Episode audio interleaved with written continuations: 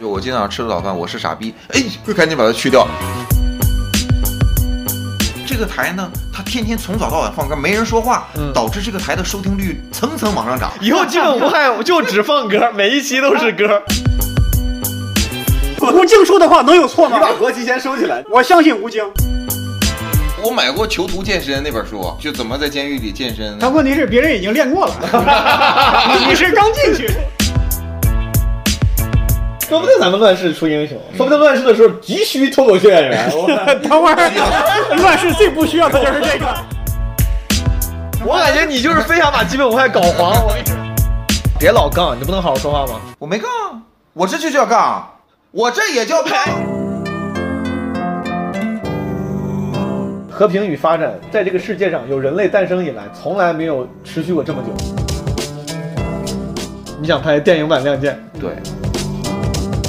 有一部电影也是豆瓣评分九点几，嗯但我觉得不好， 《死亡诗社》 《美丽人生》意大利人有点像河南人。对，北京真的美食荒漠，我真的是太讨哎厌了。人都说了，我应该会干到两千五百年，你在两千一百年，我在负两然后啊你 你在皇帝，差五千多年。 你想去骑恐龙，一想到穿越未来，我现在我都心潮澎湃，我想这个吗？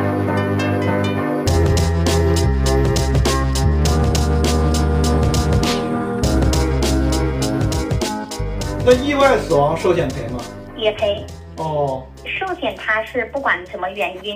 意外是还是什么，反正就是人没了，它就它就赔。明白。你看这个顺序对不对啊？比如说现在这四个险我都买了，如果我突然被诊断出来了癌症，那重疾险会先赔我一笔，对吧？然后我是我的就赔。然后我治着治着不小心出车祸身故了，意外险会再赔我一笔。意外身故的话，意外险就会再赔。是的，这时候因为我身故了，所以说人寿险也会赔我一笔。是的，没错。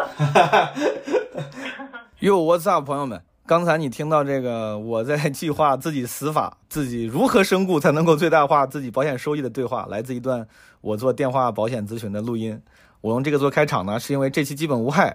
有一个口播广告，首次恰饭，大家可以听一听。广告的是啥呢？是个原价六十八、基本无害、专属价只要一分钱的保险咨询服务。这个品牌方叫小雨伞。我最开始愿意跟小雨伞沟通，是因为我发现我的朋友火树，还有我在微博上很喜欢的一个博主叫朱佳音，都推过他们的产品。然后这二位都是做了调研的，而且爱惜羽毛，所以说我想他们如果觉得没问题，那我应该也值得了解一下。啊顺便我说一下，为啥我觉得保险这个东西值得了解？首先，我是学金融的嘛，我对保险这个产品我是认可它的科学性的，我也接受用少量可承受的钱转移极端条件下自己无法承受的损失，就这么一个逻辑。我的性格本身可能对于生命和世界的不确定性期望会比较高，啊，从一五年我妈的病危通知书，当然现在好了啊，到二零年爆发的现在咱们这个新冠疫情，到今年我竟然没有拿到脱口秀大会大王啊，种种巧克力事件，就让我觉得越来越认识到不确定性是随时会出现的。这是我的想法，如果诸位认可的话，可能你也应该去了解一下保险。下面我用问答的方式解答几个可能会有的问题。第一个就是这个保险咨询靠不靠谱啊？你们也听到了，我自己也打电话用了这个服务了，匿名打的啊。我打了整整一个小时，我跟他聊的还挺好，体验挺好的。而且因为我对那个什么社保五险一金一直不太了解，我还顺便让那个咨询顾问把什么社保机制给我解释了一下，我觉得解释的也挺清楚。而且那个小雨伞顾问也跟我提了一个事儿，就是说十月份银保监会发布了互联网人身保险新规，这个新规呢发布之后，可能有一些比较优惠的人身保险在十二月底就会在互联网下架啊，所以说我觉得在这个节点，不管你对保险是什么态度，说不定都可以像我一样趁机咨询咨询，收集一下信息。对保险这个东西有一个更全盘的了解，你就当学知识了，对吧？像没有什么朋友的 loser 朋友们，也可以就当练习社交技能了，对吧？你找个人陪你聊一个小时 ，perfect。然后第二个问题，啊、小雨伞怎么样？第一，诸位你们可以自己查，然后我是自己查了一下，他们是一家挺正规的银保监会批准认可的经济平台，然后创始团队也挺强大的，他们是一个平台，然后跟很多家保险公司合作，他们会整合那些优质产品，这个也是互联网时代一个很主流的服务模式了，就像我自己买买基金，我也都是在类似的这种整合平台上买的。这个模式也算比较可靠稳定。然后我接这个推广之前，我还特地在朋友圈做了一下调研，我的很多朋友是会在这个互联网中介上买保险的，而且体验都不错小雨伞这个我觉得比较加分的是，他们不是只是帮你买而已，他们不是那种一锤子买卖，他们之后会针对所有的产品永久都会提供协助理赔的服务，而且小额的应该是两分钟就能到账啊，这个还挺加分的。第三个问题是怎么领这个原价六十八，现在只要一分钱的咨询服务，show notes 里面有链接，朋友们。show notes 里面那个链接，你点了，你就可以用一分钱预约到原价六十八的保险咨询服务，或者是关注公众号“小雨伞”，回复关键词“基本无害”，你就能在预约的同时再领取一份免费的疫情赠险。而且朋友们，准备好，我这这有活儿啊，我有活儿。一分钱不动气，买不了房也治不了地，一分钱不算贵，不是以前旧社会，质量好价不贵，咨询完不用再交学费了。穷富贵贱无所谓，关键把钱花的对。一分钱你不白花，咱把知识带回家。老婆喜欢孩子夸，老婆夸你会办事儿是孩子夸你会当家。挣钱确实不容易，花钱还是要仔细，花不穷，省不富，学点知识有好处。打打算盘算算账，吃不了亏你上不了当。了解保险就当赶时尚了。收。 这也不是什么活儿，朋友们，就是我学的一些奇怪的地摊顺口溜儿。我之前一直想用，没有机会，现在终于找到机会了。我还有好多积累，好不好？说不定之后还有机会能用上。然后玩笑归玩笑啊，这个推广我没有啥销售压力，大家就按需索取。如果你有需求，觉得能帮上忙，你就去了解一下。好，不说了，说点关于这期节目的。这期节目是我跟几个单林的朋友，宁佳宇也是闲聊的主播了，大风天的主理人，还有博博，我们这个老朋友了，之前在基本无害也出现过，还有一位好姑娘是单林的一个工作人员。我们在深圳的时候，有一天晚上这个没事儿干，在我酒店房间里，对吧？早期一言不合的录制模式，就是在酒店房间里坐在什么床上，大家就开始瞎聊。因为是临时决定聊的，我就想了一些比较散的话题，一些有趣的问题吧。开始的时候呢，我们就顺便聊到了一个是乾隆白菜这个事儿。你们有些朋友知道，就是天津有一个广播电台，男女主播他们在直播的时候突然吵架了，对吧？因为男生说这个乾隆白菜什么是凉菜，女生觉得他在杠，对吧？呃，具体你们可以上网自己看一眼。因为这个事儿就出现了直播事故，我们就聊了聊这个事儿。因为宁佳宇之前也是传统广播电台的专业主播，我就问了一下他背后的这些信息。然后我们又正好聊到了朝鲜那个逃犯朱贤建的这个新闻，大家应该也知道，一个朝鲜人，他当时从朝鲜逃到了中国，然后在中国呢也因为违法犯罪被抓了，在刑期快满的时候，马上要被遣返回朝鲜的时候呢，他越狱了，啊，越狱成功了，然后前段时间刚刚又被抓住了，就对这个事儿我们又聊了一下。然后这个新闻型话题之后，我们聊的基本上就都是我列的那些问题了。主要我本来是想让几个朋友跟大家安利一下他们自己比较推荐的文艺作品，比如说书啊、电影啊，啊，但是我们也从书和电影展开聊了不少。后来又问了几个开脑洞的问题，比如说这个，如果你想穿越到一个时间，你会穿越到什么时候？而且直着这个年底也回顾了一下2020，展望了一下2021，好吧，我觉得这一期反正我们聊得挺开心的，我觉得也挺有意思，你们可以听一听，希望对你们有收获。哦，对了，朋友们，给那些还没有听说的朋友们分享一个好消息，基本无害呢正式入选了2021年的苹果 Podcast 年度编辑精选，这应该还是一个挺有含金量的荣誉啊！在此感谢那些慧眼识珠的苹果播客的编辑们，也感谢大家一路以来的支持。如果你要是用苹果 Podcast 听基本无害的话，记得可以顺手点上一个五星好评，谢谢了。最后多说一句呢，就这个事儿，其实我刚才本来在聊那个保险的时候特别想提，但是我觉得那个有点，就感觉为了服务于商业目的了，就不太合适。就是最近啊、呃我们北京脱口秀圈也有一个很优秀的新人演员啊、老聪，他意外这个疾病去世了。我知道这个消息的时候非常非常难过，啊、我们二位没有特别熟，没有特别就关系特别好，但是同台过几次，他还来参加过闲聊，就是你感觉身边的人就就突然就走了，这个事情震撼非常非常大。然后我当时看到这个新闻的时候，我巨想辞职，真的不是因为我工作多不开心，就是那个想辞职的想法是因为啥？你就你知道吗？就老聪他在一年前，他肯定是不知道自己一年之后会走的。那我就在想，如果说我命中注定一年之后会走，其实我现在也是不知道的。如果我再上一年班，然后有一天突然走，在那一刻，如果我能我还有思维，我肯定会特别后悔。我说操，我怎么不早点辞职？然后干点事儿，什么再开个专场，然后再录个歌啥的。就是我之前直播里面有一次说，之前枪总说的嘛，枪总也是听别人说的，说人最好是要有一个随时可死的状态，让你自己没有什么遗憾。但我觉得可能现在我就不是一个随时可死的状态，这也是这个嗯脱口秀演员朋友他的遗憾去世给我带来的思考，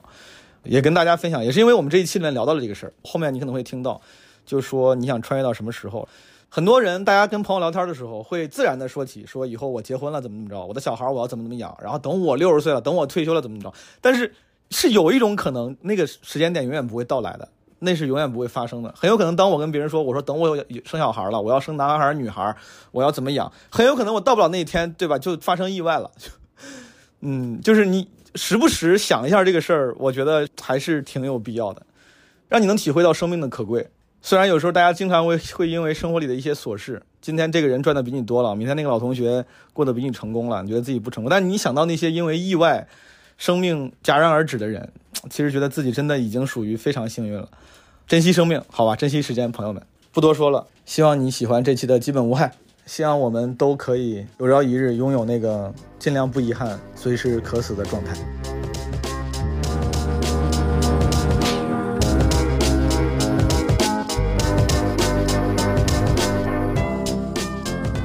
你看过那个《乾隆白菜》那个？你看过？你怎么觉得？我觉得那确个实女生有点儿，就是积攒了很多怨气，然后在一定时间爆发出来，感觉是。你为啥说两个人都有问题？你爱老师，反正我觉得是那个男的，首先是格局要打开，嗯就没必要，因为就这种事情，如果说他是一个有经验的人的话，嗯，你这说不做是主播方面有经验，对，他应该很适应。比如说，我就遇到过就类似的情况，我不知道遇到过多少次。哦哦，就是就是播的时候，其实两个人突然有情绪了，感觉有点就是就是影响心情了。他会，就是尤其是你如果遇到那种不是很相好相处的搭档，嗯，你发生这种事情的几几率太高了。所以说这个事情其实也不光是在你身上，或者在天津这个主播身上，对其实它是广泛存在的。它对在它在这个主播这一行是广泛广对广泛存在的。就是只要不是播报的节目，嗯只要不是俩人你一句我一句，大家就念念稿，嗯，只要是有观点冲突，嗯有个俩人开始聊，说哎这事儿你怎么看，嗯或者说哎这评论，经常是我曾经有过那种我说到这儿我就已经把这个就结案陈词了，我说这就就 over，意思就是咱就完事儿了，句号，然后就他啪接过去又开始讲讲一个特别相反的这个 东西，哦嗯然后我还得给他圆，我说嗯，我说，然后我圆了一下，他还没完没了，还继续，那我只能是嗯，就是你我就得我得认了。想辙，对，就是你只这是要是那这是稍微有一点职业精神，你嗯都不应该在这个时候直接去，就只能说他不是非常的 professional，所以所以说，至少从截出来那个音频的片段里面听起来，嗯，感觉两个人确实都有不 professional 的一面，两个都不都不 pro，我都不不都非常不 pro。我听着的我的就那一个片段的感受啊，哦我感觉第一呢，这个男的有点小题大做，嗯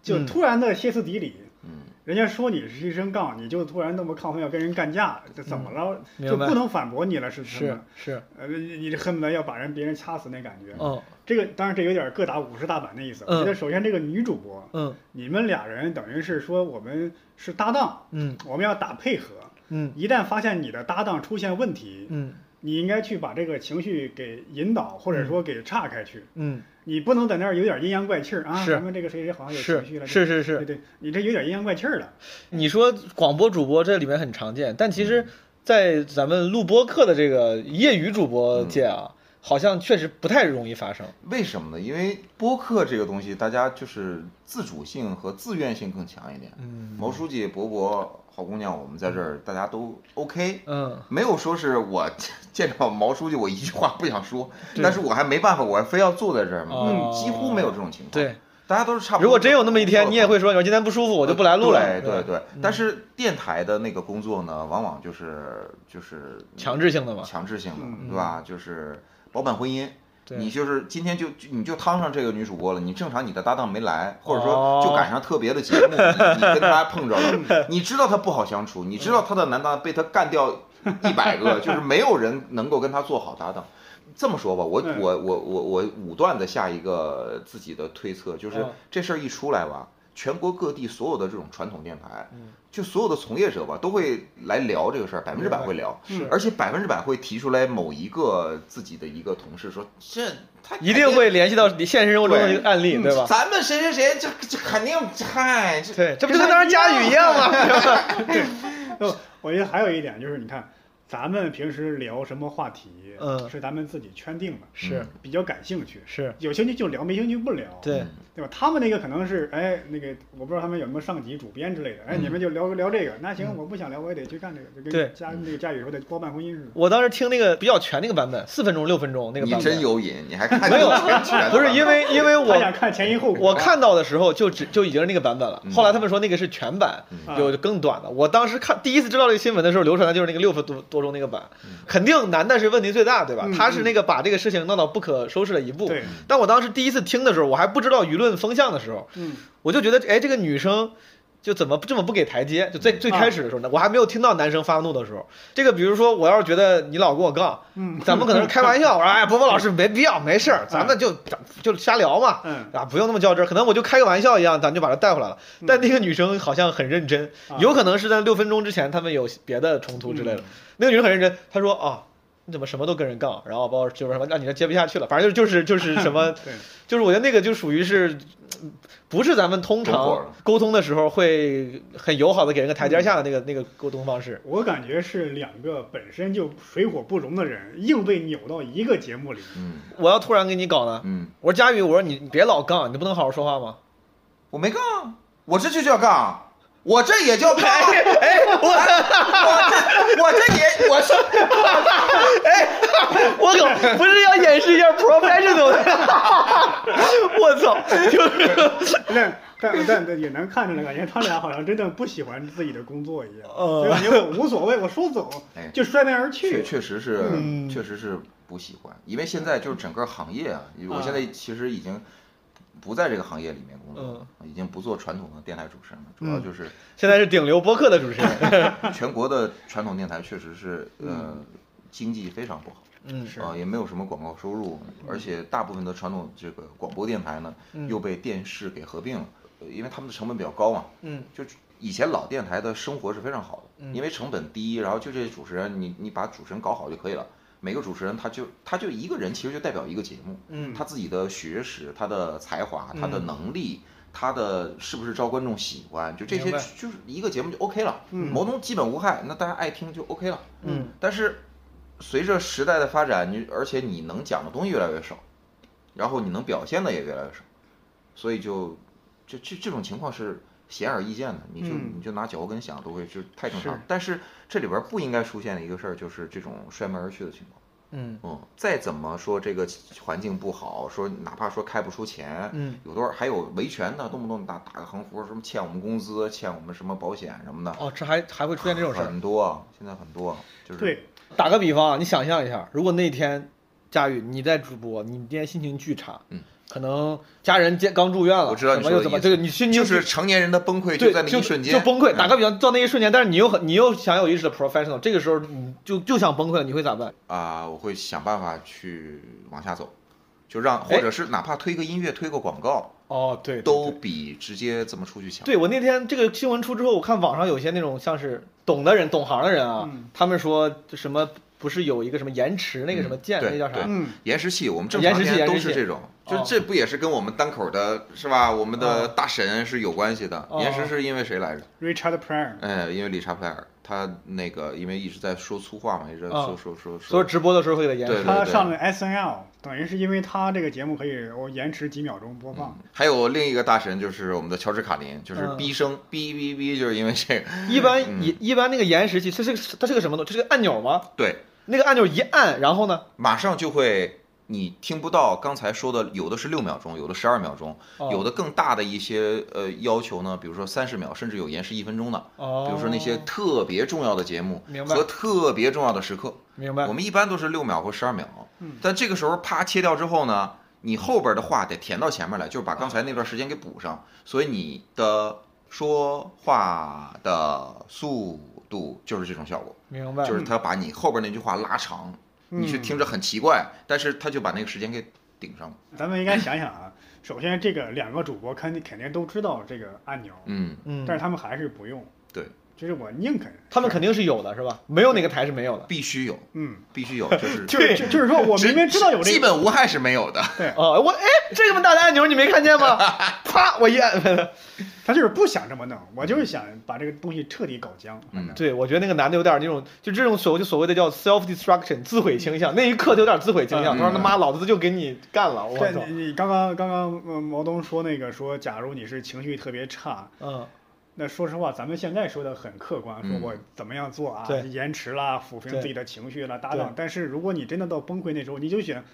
拼了，不干了，就这么着吧，这个也会这么选。对后来才会觉得后悔，但是对已经晚了。但是在在现在吧，有一些反正我的一些同事前同事啊，嗯就感觉是我这节目越来越没有影响力了，嗯没有什么人听，嗯所以发生这种情况也不太所谓，只要领导没在意。比如说有的人迟到，嗯，呃，或者是发生一点什么什么播出事故，由于这个节目实在是没有人听，根本就没有人发现。对，就是发现他是哎刚才怎么的，啊，就就过去了，对，这个事件可能只有一个在什么每个煤矿厂的老头听到了，然后他觉得就他也无所谓。对，就主要是因为大家觉得没有像九十年代电台发达的时候，对那主持人随便说句话，就一切都会形成巨大的反响，甚至是到是电台门口来堵你了。是，现哦现在你对这这你说啥了没是没无所谓，我对听过一个事儿，是有一个主播说，他当初在直播的时候说了一句。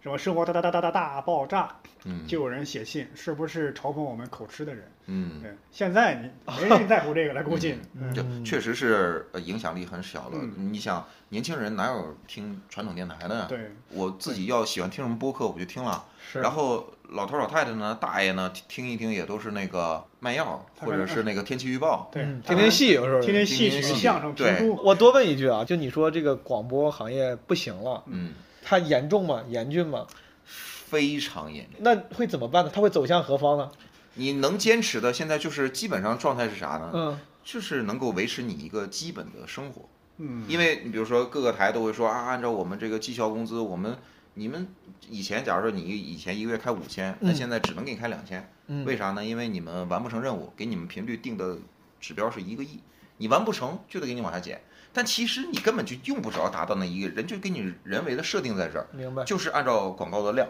明白哦。就是主播还要承担广告的这种商务任务。不是，就是有些频率是这样明白的，正常的频率是不这样的。全国各地，你比如说每个城市啊、省份，现在嗯从呃就是进入二十一世纪以后吧，就比较火的都是那种什么交通广播，融合了交通的属性，又有一些文艺的属性，又有新闻属性，它那更像一个综合的，嗯它更有社会属性。嗯，但是现在交通广播，各地的交通广播都不好。现在很多的交通广播，它有了一个双重属性，叫应急广播，嗯，就什么什么交通广播，同时也是什么什么应急广播。哦，对嗯对就这对，种，比如说大雪，嗯，尤其北方，一旦发生大雪这种情况，或者是暴雨或者什么，电台它它的功能，我觉得是必要的。所以说，我就说，当我问这个走向何方的时候，你看啊，按你的说法，首先它是不会消失了，嗯理论上，但因为大家的这个需求变小了，流量变小了，它结果会变，会比如说是它会会市市它场会萎缩，它会它会专业分区，呃，但是你说那种电台它会消失吗？我想不会，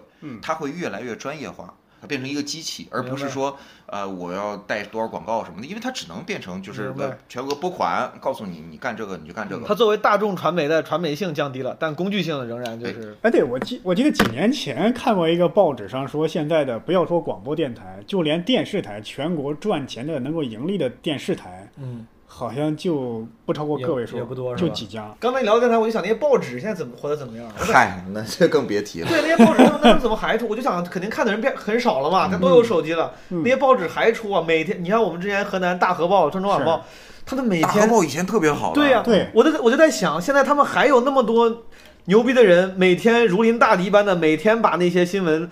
装帧成四十八个版，然后当天晚上什么当凌晨去印嘛，还有人搞这些事儿吗？我要是那工作人员，我一想到现在看的人变成了百分之一、嗯千分之一，我觉得多难受啊！报所纸以也现在是收缩非常严重，是嗯，也砍掉了好多版面，版是吧？呃，也砍掉了很多报纸。假如说一个城市在都市报这一类，嗯假如说以前有十个，嗯现在可能就剩一个或者两个。然后嗯记者呢？你说这些记者干嘛去了？嗯，分流到各个地方去做了一些，有的是宣传工作，呃，就报社其实就这个手段，非常残酷。我们现在啊嗯，只能开一千两百块钱，嗯你干你就继续干，嗯你要是不干，那就你就自谋生路。嗯但是呢，要求你天天坐班儿，你你因为正常如果说要辞退你的话，是要给你补偿的，要给你对赔偿的，按照嗯你的工龄什么的。但现在这种情况，你就不得不自己辞职，嗯就是逼着你要辞职。嗯，你说这不走哎，但我就当刘慈欣了呀，天天在那儿他妈领一千块钱。今天我们的几位嘉宾，你看姗姗来迟的介绍。嗯，今天我们这个在不，他这节目太随意了吧？哦这这太随意，太随意 了，太随意了。我晚点介绍你也 是杠，我晚点介绍也是杠，我要叫也不行吗？ 到现在才介绍都谁？没啊事可以剪辑嘛。这就是基本无害的魅力，我跟你说，朋友们，现在是十一月二十九号凌晨十二点四十八，我佳宇博博没有凌晨十二点四十八这一说， 凌晨十二点四十啊八， 零点四十八，零点四十八，凌晨零点四十八嗯，这也是杠。这也是杠。十二点听不懂吗？你听不懂？我我说凌晨凌晨也是杠。哎 然后我佳宇跟博博跟我们一块儿录呢，还有一个叫好姑娘，好姑娘是我们的现场导演啊，是单立人的工作人员。刚才他说他要来旁听的，但是我们希望他能多发言啊。本来我们找了一些非常奇怪的话题，朋友们，但是刚录的时候，佳宇突然提起来那个乾龙隆白菜菜的事儿了，我们就聊了几句，一下聊聊了。哎主要是博博老师刚才突然之间提起来了，对，博博有时候他就会突然说莫名其妙说他一的句他会突然说一些什么梗啊、新闻乾隆的白菜也是台词儿， 对，前婆婆经常会走着走着，突然就搞一个，就是一个， 你随便再开个啥，咱们就有话题了。随便说句话。 你再说个啥？随便说个话今天今活够了，他今 天他今天一直在 Q 范德彪，他晚上 对，范德面说彪，范德彪，天你在 Q 范德范德彪当那个一个维多利亚大酒店的那个保安 保安保安队长。啊吴总啊的保 安，对，然后吴总被人打了，然后说有人来闹事儿，范德彪一听说活活够了，这这人是活够了，都都别动，都别动。把后门锁上，断他后路。 博博天他妈你这个技能真是学 杂了。学傻了都。刚才我们吃饭的时候，我们嗯吃饭的时候临时决定录这期播客，然后是没有什么计划，朋友们贵在自然啊，洒脱自由。嗯，但是我们吃饭的时候，不是刚当时聊起来那个事儿，我当时翻手机翻到那个那哥们儿朝鲜那个朱全健，这叫什么？朱贤建嘛，朱贤健啊，是吗？是就叫他小猪吧，咱们就叫小猪 吧。小朱。就是我看这个新闻，我还是挺感慨的。就我觉得这个东西，我大概看了一下他的那个前因后果嘛。嗯，这个也是因为家人在祖国可能犯了一些事儿，然后全家受牵连，嗯然后逃到了国内，作为逃犯被关到了监狱，服刑马上到期，嗯到期之后他的结果应该就是回到他的祖国朝对鲜，应该会有非常惨烈的一个后果。对，他为了不面对这个后果，所以他跳下去，越狱了嗯。那个越狱视频你们看了吗？没很有。高很高的地方跳。哇，真的厉害！我操，那那哥们儿，我以为你稍微为了让你的那个身体能够受到冲击力小一点，嗯，我之前小时候翻过墙，就是那个墙要高的话，你稍微就挂着，你啊腿就离地稍微近一点嘛嗯。他没有，他就真的是硬，他也没有蹭着墙下来，然后用用摩擦力抵消一下那个重力，没有。嗯那哥们儿就直接跳下来了，然后他据说当时好像摔断了一条腿还是怎么了，啊，就是他当时据说当时腿就那个什么骨折了还是啥惨。烈烈气气。但是他跑得非常快，他说不是在朝鲜当特种兵嘛？我今天咱们聊起来是因为他刚刚呃被抓获归案嘛，啊，嗯正义终究战战胜了邪恶。嗯，但是这个故事本身，我觉得要是放在比如说西方的一些语系里，它其实是一个非常有魅力的个人英雄主义的故事。对，啊，我看到很多评论，政治不正确，嗯嗯，但是怎么说呢？他们自认为闪耀着人性的光辉，嗯，嗯，其实我也觉得。对，就是我当就是时他们在说啥呢？他们就说这个人，呃，从法理上来讲，就嗯是从正常来讲，他是呃越狱啊什么嗯这些的，我们得抓。嗯但是呢，你看他他整个的过程，比如说他伤害了别人，嗯他伤害别人是因为他在逃的时候他偷东西吃，但是他并没有要要人命，他只是、只是自保也好怎么样，就把嗯是他给是打伤了，然后就赶紧跑了。是呃，而且在躲藏的过程当中，他也是躲藏在呃一个就是深山老林里废面弃的景区寒冬里面。嗯，就是他整个的这个目的和趋向，就是说我想藏着，我只是想生存。我只是想活下来，嗯嗯，而不是说我要去抢个什么东对嗯西，我要杀、杀谁什么的。我当时看到这个今天看到抓获这个新闻的时候，我还在那想，我说咱们怎么就没有哎枪口抬高一寸，对吧？就是嗯比可以不用抓的那么尽心尽啊力。但后来我看了一下评论，才发现好像就是抓的对他好是好的，他的这最终归宿天堂其实是地狱，因为如果不被抓的话，他最终回到朝鲜他会更惨。对如果被对国内发抓了，他他现在他现在的那个结果是要再坐七年牢，是，对他来说坐牢应该可能是他起码有吃有喝，对合有理地方合住。理选项里的最好的结果。瞎想啊，如果有个电影剧本的话，就七年之后他又越狱，对，，就是枪口台告一次，七年之后可能某个狱卒给了他一个机会，又让他越狱了，然后再抓了又判了十五年之类的。嚷嚷这是，对，就我感觉，嗯，就就这种这种故事还挺让人唏嘘的。嗯，我看到这个故事的时候，我我我我想了一个假设的问题，问问你们啊，嗯就如果你们比如说身上，咱就极端化一点，嗯，蒙受了不白之冤，这个是因为家人犯错，他被牵连。那不就《肖申克的救赎》对吗？嗯那，不如是，嗯果你又蒙受了非常大的不白之冤，嗯，被关到了某一个，当然是国外啊，国外这种嗯没、没审好，关到了监狱里面。嗯你们越狱的那个冲动会大吗？你说还是你说的是在国外是吧？对，在国外，当然我在国外不。相 信，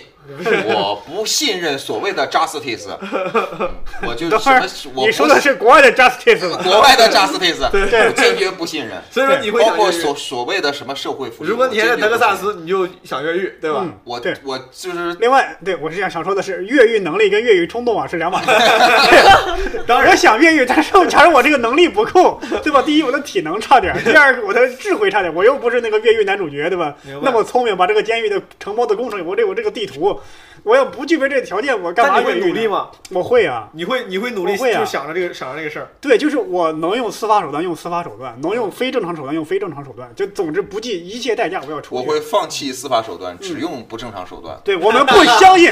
不相信西方的司法能够还我以清白。不相信德克萨斯的法律，对吧我相信咱们国内，无论我走到哪 里，中国的 都是我强大的后盾。你怎么说实话把你的手还举起来了？你这这都写在我护照的后面。吴京说的话能有错你吗？ 把国旗先收起来，你把 我相信吴京，我相信，傻他妈我逼也逼赖赖，这里是我也中想国。爱国 无罪。 我相信吴京。 好了，朋友们，咱们回到傻屌的问题吧。这个，因因为我相信啊，不光是我或者佳宇，咱们嗯，任何一个人遭遇那种情况，你都会不惜一切代价的还自己以清白或者保但全是自己。但是说这个，我就可能就是想的比较多，我就会真的觉得我现在已经深陷囹圄。对我也嗯是很，我你说你嗯说，我我会觉得说，就是越不越狱有没有这个能力，这就是后话了。第一件事儿，我是要在这儿活下来，对，不要被人给操了，就是不要被人给欺负了。哎，你在到这底个是想活下来，还是想不要被人给造了？这是两回事，它甚至很有可能是冲突的，你知道 吗？就如果你想活下来，你就必须被别人给操了。如果你想活下来，你必须你，那你选择什么？就佳宇老师，我我觉得还是还 是活下来吧。 如果咱们有一天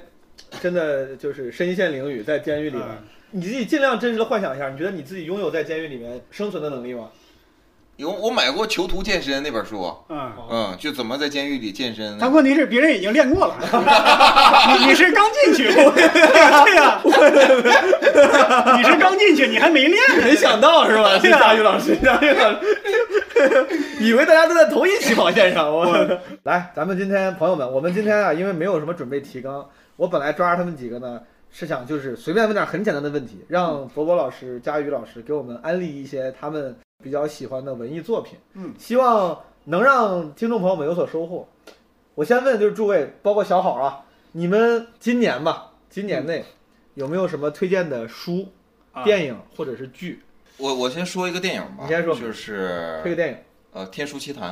影啊，重制版的、》嗯修复版，修复版，色彩做的确实是因为以前在中央六是可以看到的，嗯呃，经常会播。嗯是这是上海美术电影制片厂的第三部长动画，嗯啊，啊第一个是《大闹天宫》，第二个就是七九年的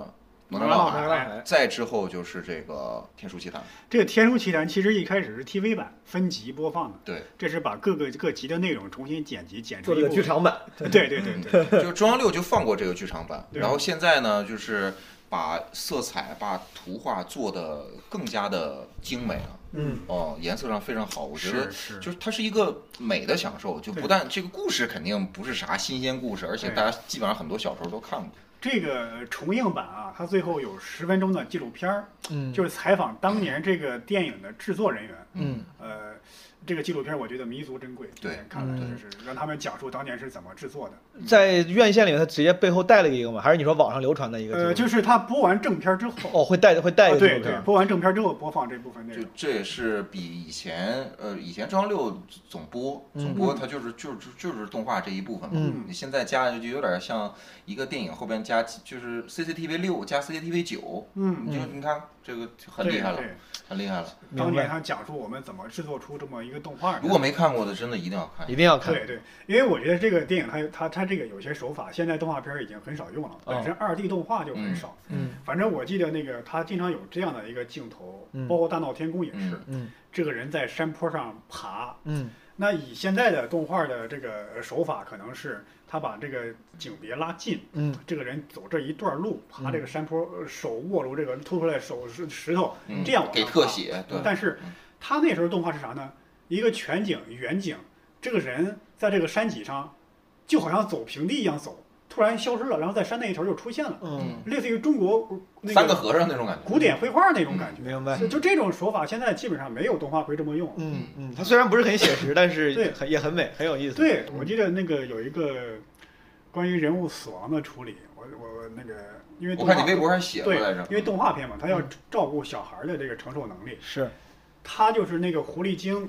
往这个呃浮影头上盖了一块布，然后这个布慢慢往下垂，嗯到最后这个完全这个布糊在这个地面上了。嗯这就代表这个浮影死了，嗯你成年人能感觉到这个浮影死了，嗯小孩可能会觉得，哎，这个浮影被变没了。嗯，就这种暴力处理的场景是兼顾了两、两代人的这个审美，是这是我觉得这是一个非常巧妙的设计。嗯，好嗯。那个波波老师呢？你推荐啥？这个《天书奇谭》虽然你看过，这算是佳宇推荐的，你有啥推荐的吗？哎呀，我现在看的有很多，我觉得不太方便推荐。电影作品，电影作品。呃，我呃呃，这个可能很俗套，大家都知道啊。好就有一个纪录片叫《寻找小黄人儿》，哎，小哎小小糖人儿，寻找小糖人儿小糖人儿，寻找小糖人儿。音乐那个，对吧？对对，民谣那个，就是觉得很奇妙这么一个故事，看下来，大家可能很多都看过。对，就是讲在南非有一位美国的歌手特别火，嗯在南非相当于这个猫王啊，相当于滚石乐队的地位。然后大家都以为这个人死了，后来呢，南非等于戒严之后，这个打开之后呢，南非的人跑到美国去，发现这个人在美国基本上没有人知道这个人，嗯在南非家喻户晓的一位歌星，嗯在他的母呃母国等于是无人问津。嗯后来才知道，就这个人当年在美国出了两张唱片，好像卖出去一共才六张，只不过是机缘巧合，有一个美国的游客去南非带了一张他的唱片，嗯结果在南非打开了销路，甚至成为南非革命的一个呃诱因之一。就是我在看这个故事，就感觉很奇妙，就是在现在这个交通和通讯技术如此发达的情况，嗯还会出现这种这种现象。嗯一个人在他的本国完全不火，甚至他记者去调查的时候，他正在做一个装修工人，帮别人盖房、修房子啥的，嗯干重体力活儿。但是在另外一个国家，离他如此遥远，就是成为一个巨星级的人物。后来他去南非开演唱会，大家都那种感觉，好像 MJ 又复活了一都样，嗯疯了，嗯对，都疯了，就感觉很奇妙，有点太神奇了。你说电影这么拍，大家都觉得这太扯淡了吧，那就是是生活中真真切切发生的事儿。对，我觉得他他本人他的公司都不知道，这个确实还是挺致命的，就是挺极端的，不太可能出现的。我倒遇到过一些那种，就是咱们作为普通消费者、内容消费者，有时候我挺意外。我之前去我去过一次朝鲜旅游，嗯，然后那边的那些导游啊，他们大部分的时候你跟他聊啥，他都抱着一个戒备的心态，不愿意跟你多聊。嗯，只有一两次，他们非常主动的过来问，他说：“哎，你看过那个什么《潜伏》吗？”嗯，然后看完，他问了我一些大概十年前的、十几年前甚至更早的那些中国电视剧，嗯我说看过看过呀，我说咋了？他后来他才跟我说，他他用中文跟你说的，对他们是他们是导游嘛嗯，朝鲜导游，他说中文，他说这东西在就是在朝鲜巨火，嗯我甚至觉得有可能某些那些很火的电视剧的主演和主创人员，他们也不知道自己的电视剧的主导那个巨嗯火，就是他们会我不知道啊，用某种方式把这些这这些电视剧拷过去。嗯然后我后来问过他，我说你们怎么看的？他说有人会有，然后我们在手机里面互相拷着看，这个嗯从那个人手机里拷到另外一个人手机里，那个智能机还比较少，是嗯 x S S D 卡的那种手机哦。他说会看，他说特别喜欢那个什么余则成啊啥啥啥，还给我讲了好几个别的都那个电视剧。嗯这两天我也是因为看到另外一个新闻，就就昨天，嗯，就是有个人因为考了鱿鱼游戏嘛，嗯，然后啊啊啊你看那个了吗？被对枪对毙，对被枪毙了。哦，啊，我当时看到那个那个，就是看这个这些剧的那个方式，跟当时那个导游跟我说他们看咱国产剧的方式其实一样的，嗯，嗯，只是看国产剧可能没啥问题。对，看鱿鱼游戏那个那几几个学生，高中生，一个人买了一个，就是他们买那个就像走四怪的那个呃 U 盘，把这 U 盘看完之后给同学了，然后看的同学全部说判五到七年不等嗯，买的那个人是死刑，嗯，哦，好像是。哦呃，是走私那个人是死刑啊，买的那个人好像是什么无期还是什么？小好呢？小好今年有啥推荐的电影吗？我嗯，最近看了《扬名立万》，嗯哦，你看了，你俩看了吗？我也看了，我也看了，你看了，看了，这不是刚上吗？这那那你觉得好吗？好，为啥？本来是对万万没想到这些人有一些情怀在，啊，他们是是是那啊我个没看包过括老板是万小万和天宜对吧是万万天一做的呀？对对对，哦，挺，我看着韩寒是监制，我还以为是韩寒那帮人做的。哦，原来是万万天一做的。这个 Anyway 刘是子墨，哦我对之前对很喜欢刘军子墨，哦，而且这这些人我都还挺。你觉得他哪儿好？感人还是最后结局会有点反转，就是好？那你就到结局就别不要剧透了，就不要不要剧透。你看了，你为啥觉得好？你好，你觉得你觉得好吗？啊，我觉得好呀，啊，我也觉得好，那我也觉得好，我不管，我都我没看过，我也觉得好。我说好也能干啊，我说好也能 干，当然你要说是传世巨作，这肯定是谈不上啊，哦，但是我觉得你说看着好看，这肯定是满足，嗯，那打几分？零到十分？我觉得可以打七点五分，好，你打七点五分。我随便再说个别的，正好跟他豆豆豆瓣评分差不多，七点 五分。那什么《乘风破浪》呢？你打几分？你看过我？我没看过我，想你没 fuck。啊，对我看过开头，我我觉得我可以打呃六分或者六点五，但哎你没问关键问题，《战狼二》你打几分？嗯，战狼二就我打一百 分，我打一百分。但是你看，这个电影是中国票房之冠是吧？哦，不不是是了，了，不是了，现在不是了，票房亚啊军是长吧津？湖啊，票房亚军是吧？人民群众喜欢的电影才是真正意义上的好电影，对 吧？某些个知识分子说什么我拍了一部文艺片， 说什么王权富 贵？我曲高和寡，我呸！你就是脱离群众，自觉于人民，太沉迷于自我表达。哎，那李焕英你打几分？啊李焕英，啊，对，这个还算，这个大家印象还算比较深，因为就是去年的。李焕英多啊少几分呃？我打七分吧。所以扬名立万比比李焕英还好看，我对吧我为什么要打呃给杨明林万七点五，给李焕英七分嗯呢？因为，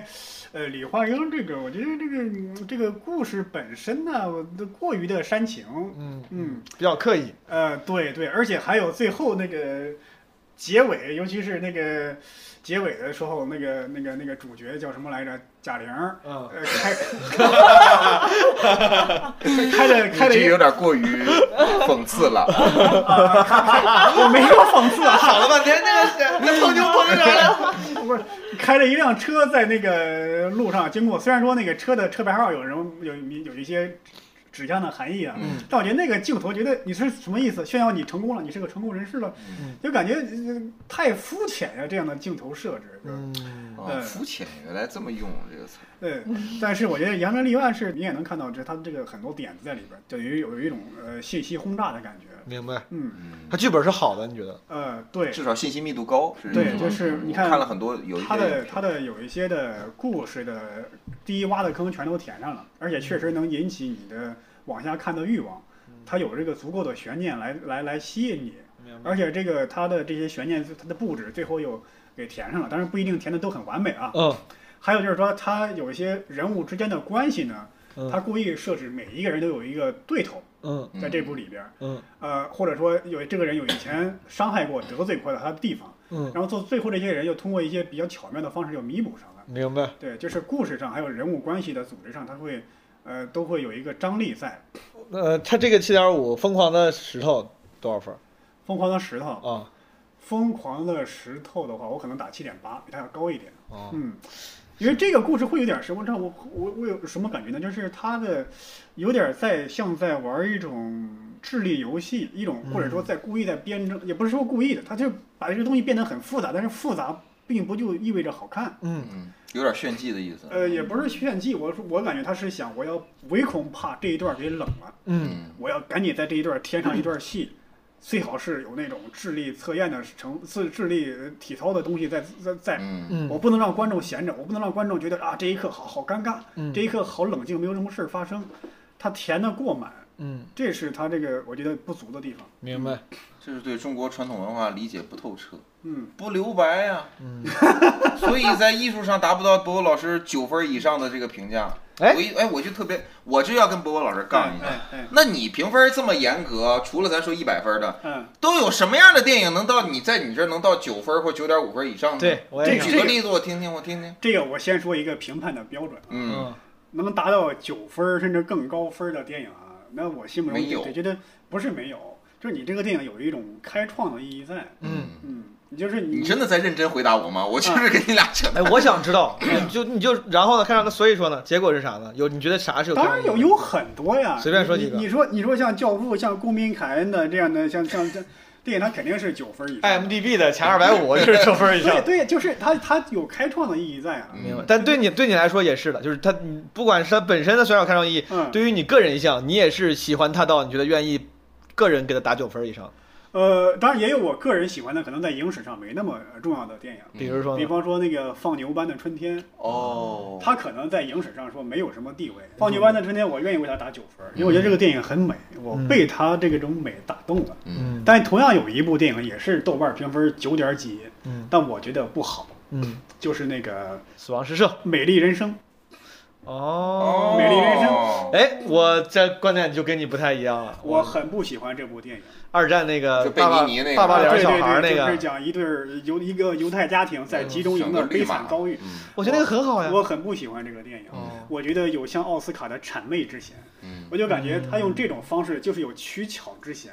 就是你看，哎呀，我用啊、喜剧的方式来讲述悲剧，我是不是很高级？啊我能打动你们啊？这哎种东西你看，呃一看就是能拿奖的才题 材。而且我要说为什么，嗯呃，最核心的一个证据，我为什么反感《美丽你人说生》这个电影？嗯呃，在这个电影的有一段情节，就是主人公向他的儿子展示胳膊上的编号。嗯，在历史上，只有奥斯维辛的集中营会这么做，是的，但解放奥斯维辛的是苏联红军。嗯，这个结尾是美军坦克开入了这个集中营，你因为一个这个历史的硬伤，然后就这就是历史发明家，呃对吧？这是就是我觉得就是对奥斯卡或者说对美国那些大奖的评委的一种谄媚。移花接木，他就是利用了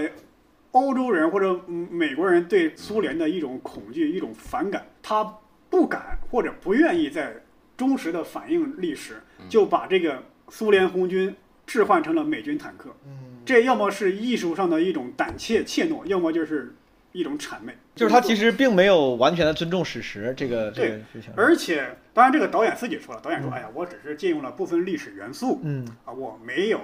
说这就是奥斯维辛。”明白明白。但如果你借用这个元素，你完全可以不用这个元素，这个元素就是历史的。我觉得一旦对对一个创作者的姿态有了抵触之后，确实对这个作品你很难完全接嗯受。可能是我之前没有你这么多的这个背景知识哎哎，我得说一下啊、啊，我是先对这个电影有反感，先不喜欢了，才去后做后做来研究， 我才知道的这个明白历史方面的这个证据。明白嗯。我挺喜欢《美丽人生》的。我觉得这个电影就是用喜剧去呈现悲剧，确实这个说法本身成了一个陈词滥调了。就现在对，就甚至在创作者里面就是可比较 cliche，但而且我还做了一些相关的一些背景资料，哦，我发现就是。呃，用喜剧的方式来反映呃那段悲惨的经历啊，嗯犹太人的悲惨遭遇那些题材，在以前是有人碰钉子的。嗯比方说，有一个著名的导演叫刘别谦，嗯他是那个比利怀德的老师，相当于嗯他当年拍过一部电影叫《你逃我也逃嗯》，呃，也是很有名的电影。他就是用喜剧的方式来讲述我这个纳粹占领波兰这个事儿，嗯但是这个电影呢是纯粹的搞笑，嗯，它没有呃悲剧的成分，是也没没有有说煽情，嗯抨击德国纳粹的罪恶，嗯，从头到尾都搞笑不断，也确实很搞笑，嗯，但在当时遭遇了观众啊、评论家的迎头痛击，说你这等于是拿别人的悲惨寻开心，嗯对吧？尤其是这个导演刘别谦本人也是个犹太人，说你这人就是麻木不仁，你的同胞遭受了什么样的悲惨遭遇，你还在这儿拍电影，在这儿，嗯呃，油嘴滑舌，在这儿博人一笑。这个电影拍完之后，有几十年的时间没有喜剧敢拍敢敢反映用喜剧的形式来反映集中营的这种事儿。是那么这个《美丽人生》这个电影，它等于是吸取了前辈的教训，嗯所以这个电影巧妙的一点在于什么？分成两部分，嗯，上下集类似于上半集呢，喜剧怎么搞笑怎么来，嗯下半集一到纳粹集中营，把喜剧元素全部踢掉，完全是悲惨的故事，嗯就是不让这个喜剧的成呃喜剧的元素去冲淡这个悲剧的氛围。这样想看喜剧的看喜剧，想感动的去感动，嗯，这就规避掉了他的前辈出现的那些问题，所以就成功的获得了奥斯卡小金人儿。嗯，一个成功的商业电影，嗯，我我不同意啊，我不同意。就首先我对博博老师的这个文艺品味，我是一直都是很欣赏的。嗯，但但是哎我在这这儿不呃，欣但我赏在这个在这个地方，我确实不同意，就是我没啥，我也没有要争，但是我只是跟嗯我我明白我为了让听众，我为了让没有看过电影的听众觉得，就首先博博老师之前说那个没错，就是人民群众喜闻乐见是见见证一个那个文艺作品非常重要的标准。这个电影其实还是挺被喜闻乐见的嗯。我当时我记得我我看的时候，真的还是挺感动的。嗯，至于他的那些操作，就咱们在等于说揣测动机嘛，他的动机是否是为了拿奖还是为了啥，我确实也不知道哎。嗯但是作为我的我作为观众的体验来说，我觉得我体验很好。而且你刚才提到那个，就是是拿什么不好开玩笑，确实之前我也做过调研嗯，而且还他妈就是因为单单有一个演出的事儿，这是一个这我不知道这个事儿有没有在某个播客里聊过。嗯郝宇老师在某一次三里屯演出的时嗯候，互动一个观众不高兴了，然后那个观众要退票啥的，嗯我当时很替郝宇不平。我回家做了 research，我叫我本来写个长微博，就是来来聊一下这个观众不能够被冒犯这个事儿。嗯当时看了一个纪录片叫《Last Love》，最后的笑声嘛，嗯基本就是明确定义了，在西方的文艺界里面有两个话题就是不能碰的，就是 taboo，叫禁忌，嗯一个就是大屠杀，一个就是九幺幺。啊，还不是二战，就是大屠杀。啊所以说，你说那个他讲那些东西，可能就是大家刚开始不接受，这是可能就是那个反弹最强烈的时候。那个你投我也投那个电影啊，嗯是一九四二年拍的，嗯当时正在打二战。嗯，还没打完呢，还有三对年呢。对，这我觉得我觉得《美丽人生》能，我不知道，可能我观影量有限。我觉得作为呃至少哪怕不是第一个，至少是为数不多的几个吧，能够成功的用喜剧去诠诠释悲剧，嗯且没有让大部分人觉得你在取巧，然后你在消解悲伤，我觉得还挺挺挺牛逼的。 但是嗯九幺幺和大屠杀现在有一些演员都涉及到了，对，当然。嗯这个涉及到这个当时就是说那个叫这个叫 taboo 嘛，嗯那个 less love 其实讲的就是单口演员，嗯就是那个地方，当时大家就在讨论说这个 taboo 怎么讲，能不能讲嘛？嗯这个它前提前提是这两个地方是禁忌，但是有很多人会尝试去讲嘛，嗯有些人讲的还挺好。但当时不是那个演员就会说嘛，他说这个东西这两个话题就属于是，如果你不是讲的特别好笑，你最好就不要碰。是是，嗯，他越禁忌，他要求你的技巧技巧越高。对对， 我我我倒是就着毛书记刚才说这事儿，我倒可以做一个假设，就嗯你是说假如嗯假如博博老师刚才说的这些有关于奥斯维辛的这些背景，有关于对这个导演以及整个关于这件事儿调侃的尺度啊，就是经历啊，之前的这些经验之类的，如果说在这儿跟所有给在豆瓣上、在 IMDB 上给美人生打高分的这些朋友们，跟他们去分享，包括跟一些新观众分享，嗯你觉得他们知道了之后会对这个分数有影响吗？或者有多大影响？我觉得即便有有影响，影响也不大，因为，呃，就好像你说我喜欢一个姑娘一样，你说她一大堆的毛病，我可能对，那我还是喜欢她。我觉得这个事情，我就觉得是这样的。首先，呃，伯伯老师刚分享后面那些可能的动机嘛，嗯就比如我你这样操作，感觉很取巧，是为了拿奖。这些事情，首先它到底是不是真的？嗯。我觉得第一是不是是我不知道啊是不是无从判断。嗯然后如果说有从判断，这个导演说我承认了，我当时就是为了拿奖我才这么拍的，哪怕导演都说了嗯，我确定了，对我来说我都不会，我都不会改变我对这个电影的喜爱。嗯我只会觉得这个导演，那你这个可能我对你的理解变了，就是原来你不是真的真诚的在创作艺术，嗯你是有功利心在的，嗯但仍然你创造了一个好东西。即便是在我了解这所有的背景知识之前，我看这个电影，我也觉得它充满了虚假。嗯啊，尤其是最后一幕，很多人说被感动了，就是他儿子在那个垃圾桶哎里看着他，他你是被你是几岁在看的？我想知道。 细碎这个真的很重要。我看的时候，因为我我我觉得这个确实是啊，你像成熟之后再看一些东的西，经验，你对一些煽情的东西，你就会天然不，你说哎，这也太烂俗了。嗯我是想啊，哦首先在我十几岁的时候，我是看了有一些关于这个电影的介绍、呃哦，片段，但我没有完整的看完。嗯，我那时候还看 DVD 呢，我一几年二十多岁的时候，那可能那个时候你对文艺作品，你已经有了自己比较稍微成熟点的品味了。啊、这个我是完整的看完了，当时是在电脑上看的啊。明白。 我在电脑上看的时候，我就觉得很虚假，尤其是最后一幕，他儿子在垃圾桶里看着他，然后他被德国兵架着，还微笑着看着他儿子。嗯，当时我就觉得，一个人在这个份儿上呢，还要强颜欢笑挤出来，你这太想拿奥斯卡了吧？这个感觉你这个对于主创团队想拿奥斯卡这个已经根深蒂固了。呃，呃然后呢，几年之后，这个嗯电影在国内重映的时候，我去电影院看了。嗯呃，我对这个电影的感，呃这个电影的评价稍微有些改观，嗯，因为可能在小屏幕上这个情感冲击是不够的，是在大屏幕上它是情感冲击力是加强了一点，所以我给它又加了零点五分儿，等于是，从二点五到了三分儿啊，满分十分儿。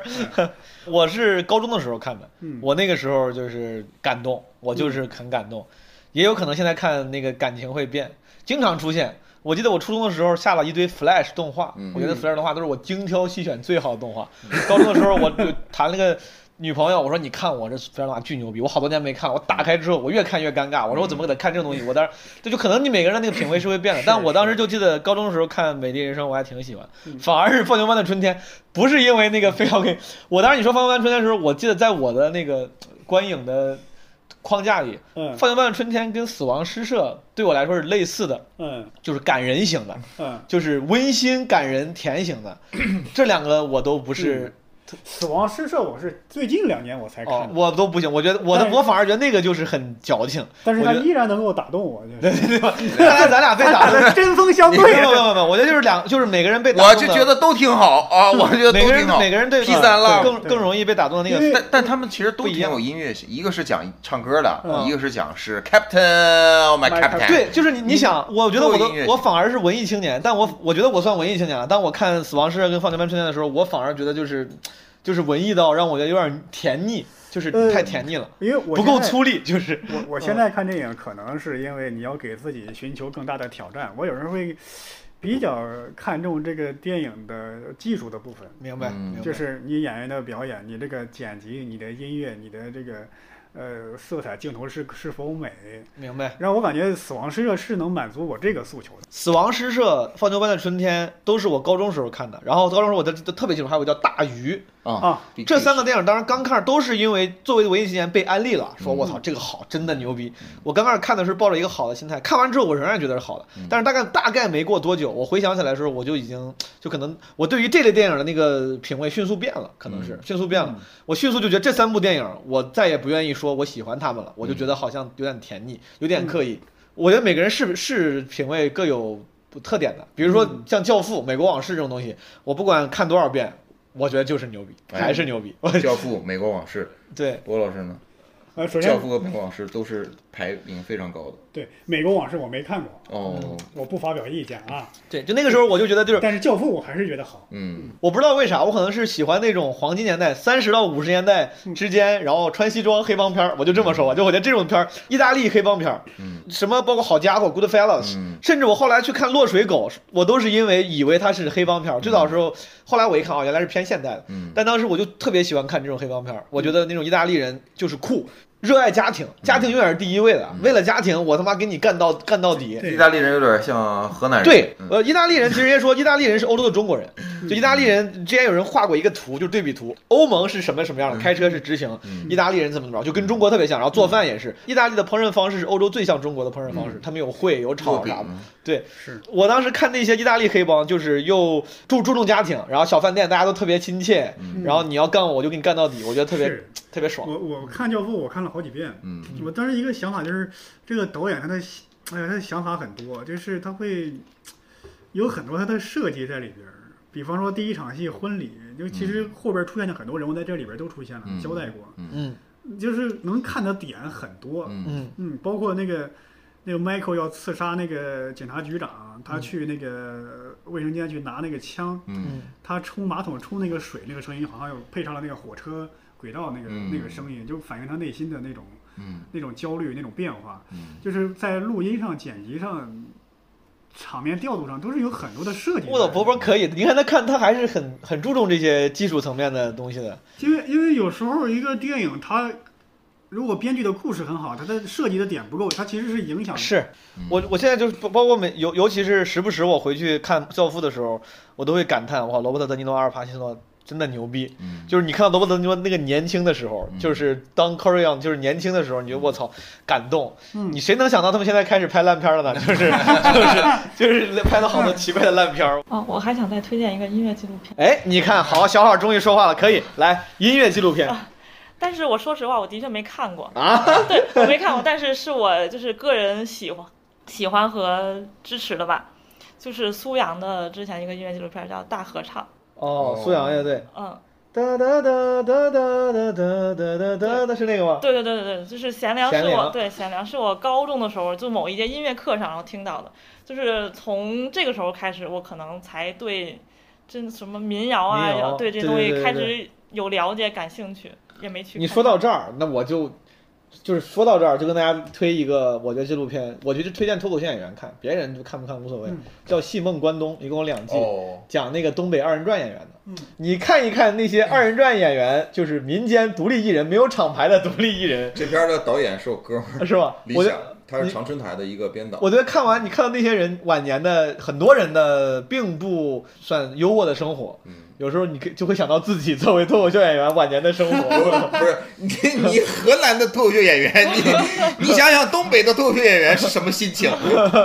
是不是更有兔死狐悲之感？对，就是你那个，我因为我当时喜欢喜我喜欢二人转这个文化，虽然我唱的 不好，我就去两季都看了一下，但是看的时候反而有意外收获。我本来是想就多想了解了解二人转，但是我反而觉得那些二人转艺人的就是人生轨迹还在拍还挺让人感慨的，挺让人感慨。朋友们，你们如果有有人有兴趣的话，看一看脱口秀演员朋友，尤其可以看一看，就是让你对我们现在所处的行业就没有那么过分乐观了。 我有一个问题，就是如果咱们有机会能拍个电影，就是如果现在你上帝出现了，就给了你钱嗯啊，有班底，你现在你现在可以当导演拍电影了，你的第一部半电影你想拍啥？啊，这个我还没想好，佳宇先说吧，我想佳宇想先说吧，我先慢慢想想。我想拍《亮剑你想拍电影版《亮剑》？》，对，电影，你想拍，然后你演吗？嗯你在里头，你的你那里面有角色 吗？我就最多是演那个，就是看着那个战利品的那个兵，哦，你想就是被人扇了几个嘴巴那个。对，为啥你为啥想拍《亮剑我是想把《亮剑》的开头和这小说的完整的部分拍完，嗯作为这部电影的上半部分，把他的孩子们后面的故事拍成下半部分。当然，后面的故事还没写。嗯我是想再找杜良老师或者找其他编剧把后边的给搞定。》？为啥？你这个原因是因为你喜欢《亮剑》这个电视剧，还是首你喜欢先这个是因为《亮剑》有足够高的国民性。嗯嗯，所以说我当我问我说你想第一个想拍电影啥电影的时候，你还是会还你还是比较现实的，会考虑到大家的这个接受程度，不是是，人力程呃度，，对对对对对，可能会注意到，但我不是为了说，呃，也不是为了赚钱，不是为了呃对票房，嗯对对对，不是为了票房，不是说我要得奖或者什明白么明白的，对我是希望啊，让就那么多人，那么多，我我其实我曾经写过一段子，就说一个男人如果说开始看《亮剑》了，嗯，就证明他已经三十五岁以上了，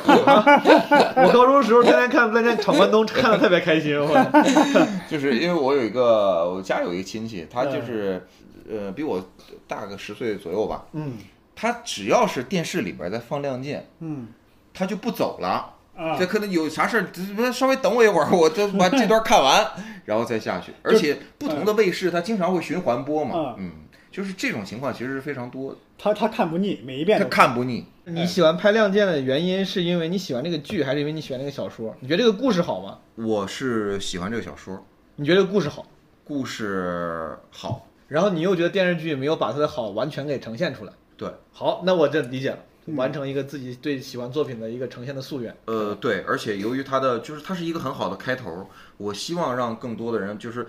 让我足不是说前提是足够的钱嘛，对我对希望有足够的钱让这部电影成为现有的票房冠军，明白，嗯你希望他能把50亿以上。嗯，好，明白。嗯来，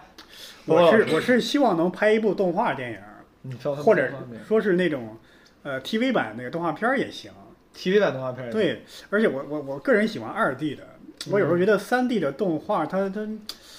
它不够美，可能三 D 的动画它够写实，但是能哎给嗯你现在你要想拍二 D 的话，有没有哪个二 D 动画电影是你能给大家参考？比如说像哪个哪个风格一样，我是希望就是二 D 手绘风的电影，就是手绘风的电影。对对对，就是而且我这个题材上，因为很多的现在的国内有些动画片儿特别火，但是他们往往讲的是一个民间故事、古典小说改编的，嗯像那个哪吒、魔童降世啊，呃，那个大那圣个归大圣来归来，全都是古典故事对，它没有一个现代故事。嗯，其实你看那个大护法呢？大护法，它基本上也算是古典故事，嗯，那算是比较现代的，嗯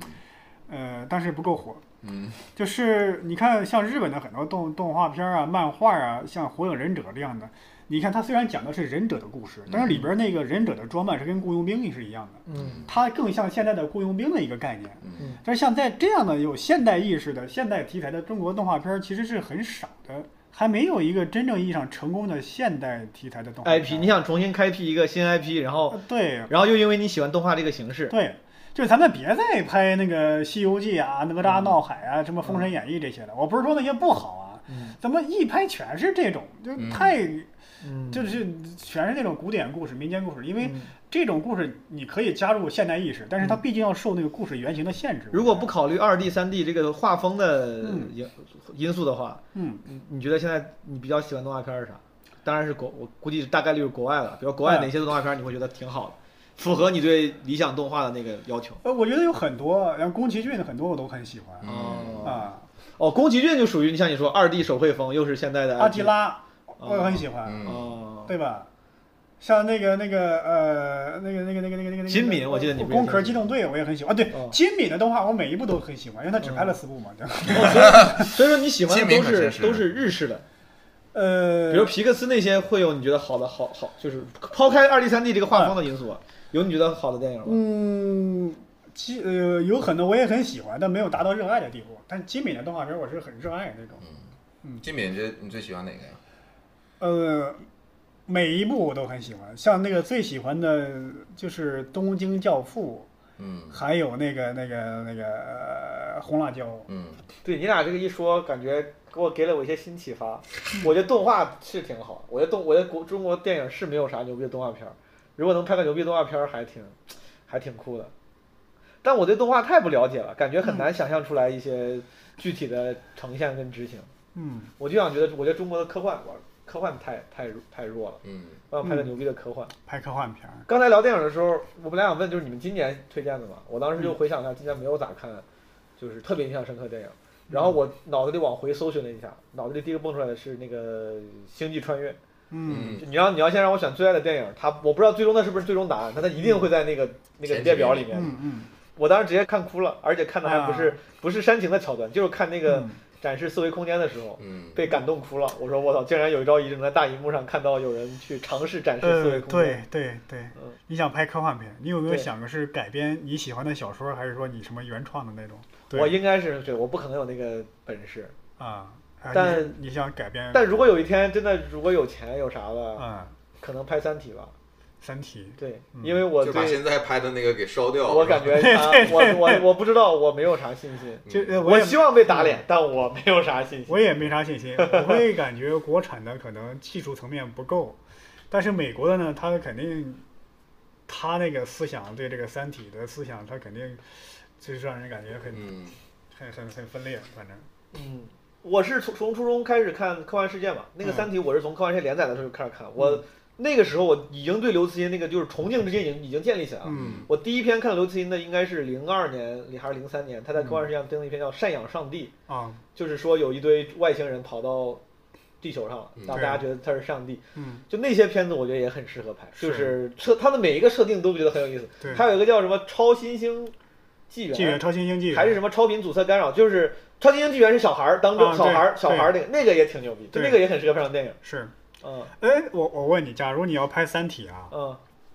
呃，你看《三体》里边儿这个小说里始终没有出现三体人长什么样儿。嗯如果你是这个电影的导演，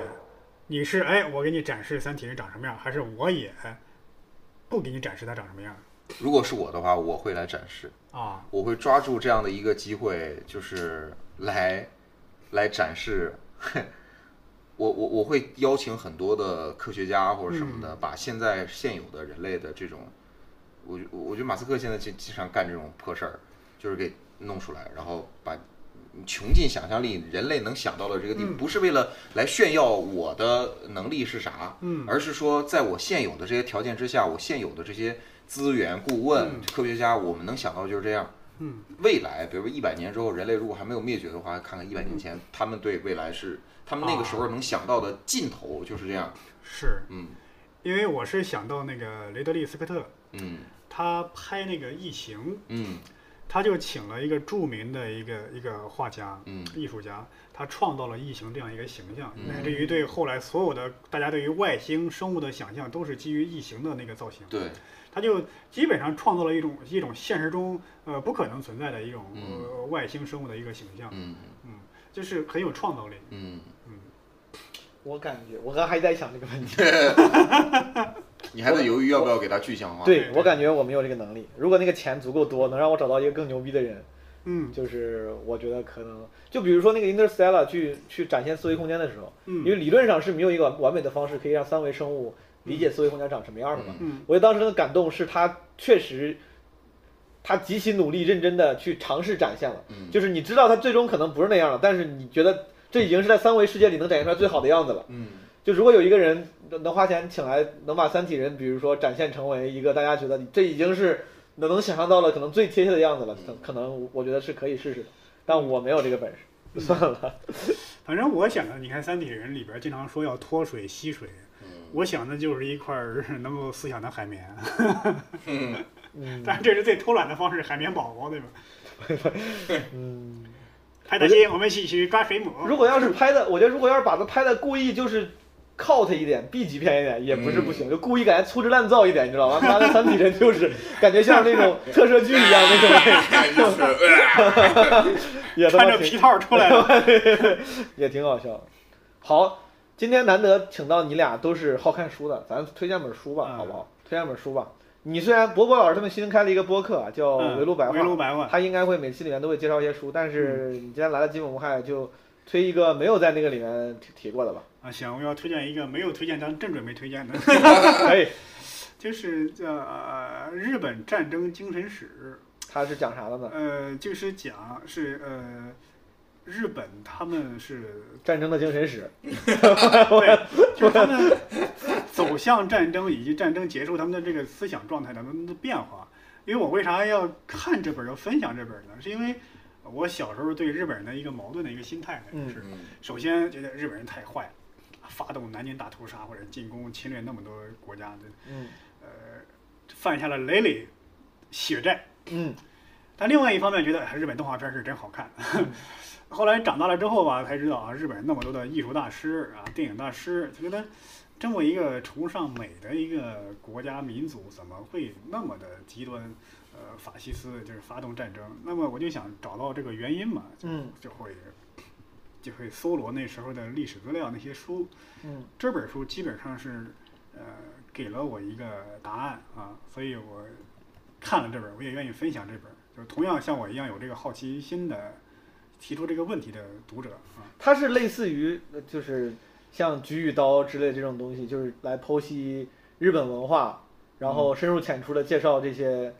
嗯，嗯，科它它是个科普类的书嘛，还是个非常艰深的论，就是学术类的书。算是学术，但没那么艰深。嗯就是这个这个人，他本身是个日本人，叫贺见俊辅，嗯他就是通过等于是跳出自己这个身份，嗯呃，他在讲述说日本人自己身上的一个通病。嗯呃，比方说咱们现在通过说的那个岛国性，嗯说日本人这种自卑自大的心理，嗯嗯他这本书里就提出来了。还有一本书叫《日本为什么发动战争》，我觉得可以跟这本书来配合一下。嗯反正我在读的时候就感觉，哦，还可以这样。我是我咋说？随便说，你看的多嘛，我随我便我推荐一我个嗯我。说前前两天我在飞机上看的，看就是我随手抄起来的许三观 的卖血记，许三观的，余华的许三观卖血 许，三观的《余华卖血记》，许三观的卖血日记，我操，跟木子美的日记并称为互联网两大日记，我操。 用身体写 作。行我为啥突然之间想想说这个？就是上次看的时候还是高中的时候，嗯嗯，还是高中的时候，高中的时候看的看的也是懵懵懂懂，看的也不是很很明白。那天我还跟那个那天还跟教主说呢，嗯我说呃，现在在看余华的这个时候作品，你觉得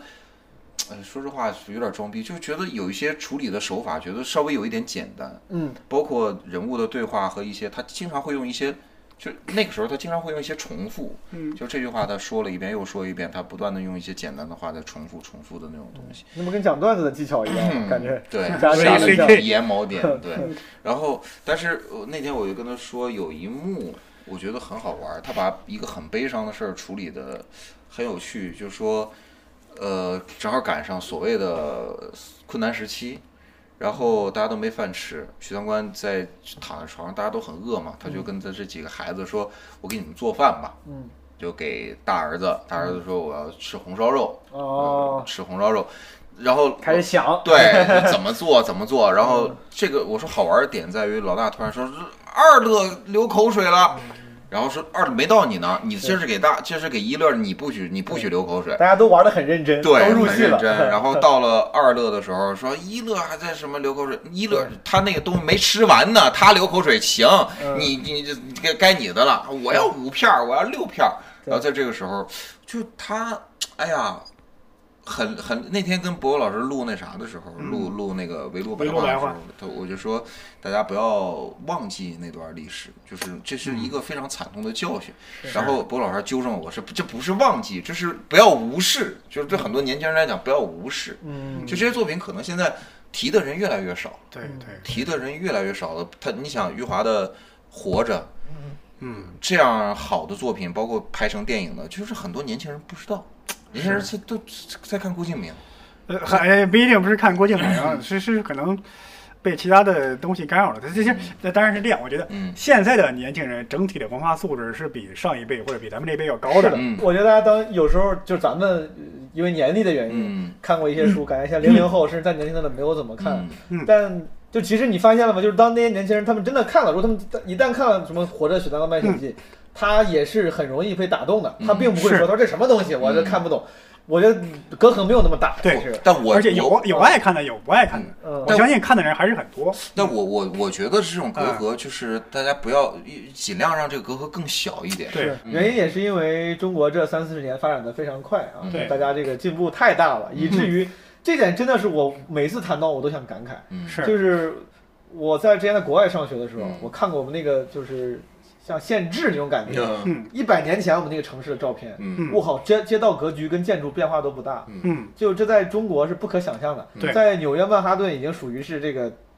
美国的那种大都市中心了，发展最快的地方了。是他们那儿新建一个楼盘啊，都是一个大新闻。嗯曼哈顿岛上哪个楼盘要新建个大楼盘，我操，哇，那个地方要拆了，要建新楼了，就大。中国基本上每个城市，嗯你对，随处可见塔吊跟钩机，嗯然后是永远在搞建设，嗯就是嗯你就会发现在，在我就觉得中国咱们每都不用十就是十年甚至更短，每一代人记忆是完全不一样的，嗯因为生活变得太快。对对，跟毛东说这个，我我我今天下午还在跟佳宇说，我说我现在我想看马大帅，但我看不下去，嗯，就是觉得马大帅那时候生活太惨了。你想想，他还没有过二十年，才十多年。是比方说范德彪的外甥女儿去城里找他对，带他去饭馆吃饭，嗯不舍得点肉菜，点了这绿一份一份豆芽，还有一嗯份什么素菜，说都都是绿色食品，你吃吧。 你现在我现在你那时候看觉得好笑，这人抠门儿，是现在觉得我去太惨。更何况他这个惨还没到真正到悲剧的情节的部分，就是嗯日常的生活状态你都觉得惨，是，就是觉得确实中国变化。进化的速度太快，以至于共情就是每一代人之间那个，就首先每一代人的那个那个分类那个标准就越来越越窄了，越来越小了，嗯而且共情的那个能力没有办法，它嗯变得更小了。而且那天我看刘瑜的那个叫他们讲那个叫比较政治学，嗯呃，咱们初中考政治书上就学嘛，说现在当今世界的主题是和平与发展。嗯，他说，其实和平与发展在这个世界上，有人类诞生以来，从来没有持续过这么久。就是咱们基本上，咱们这代人，甚至更年轻的人，他们就会就有一个非常危险的事情，就他们会以为和平与发展就是一直是人类恒久的嗯是默认的，他就啊，那这就是正常的，三十年没打仗不是很正常？打仗的就是历史书上写的东西。他说，但其实人类历史上从来没有这么久没有发生过这种大面积的战争，嗯，主要的主题反而是那种就是呃进攻、侵略与戕害，嗯是是咱们现在这个是难得的人类历史上从来没有出现过的长时间的和平与发展。对，这件事情其实它有可能是很脆弱的。嗯是嗯对。我有时候会看到一些网上一些人，一旦你说什么反战之类的口号，觉得这这这离咱们太遥远了，嗯，你咋还我我有时候觉得很感慨，就大家有时候嗯咱们自己也会忘，咱们也是什么开，包括聊别的话题会想啊，我活到多少多少岁的时候要干嘛干嘛，嗯仿佛你在五十岁六十岁的时候，世界还是和平的，嗯对仿佛那个时候你还能上班嗯，很有可能不一定，对吧？我的老就是前辈就是就是新闻界的老前辈就嗯就跟我说说你们这代人啊，你们这代他他快退休了嗯，就你们这代人啊，肯定能赶上。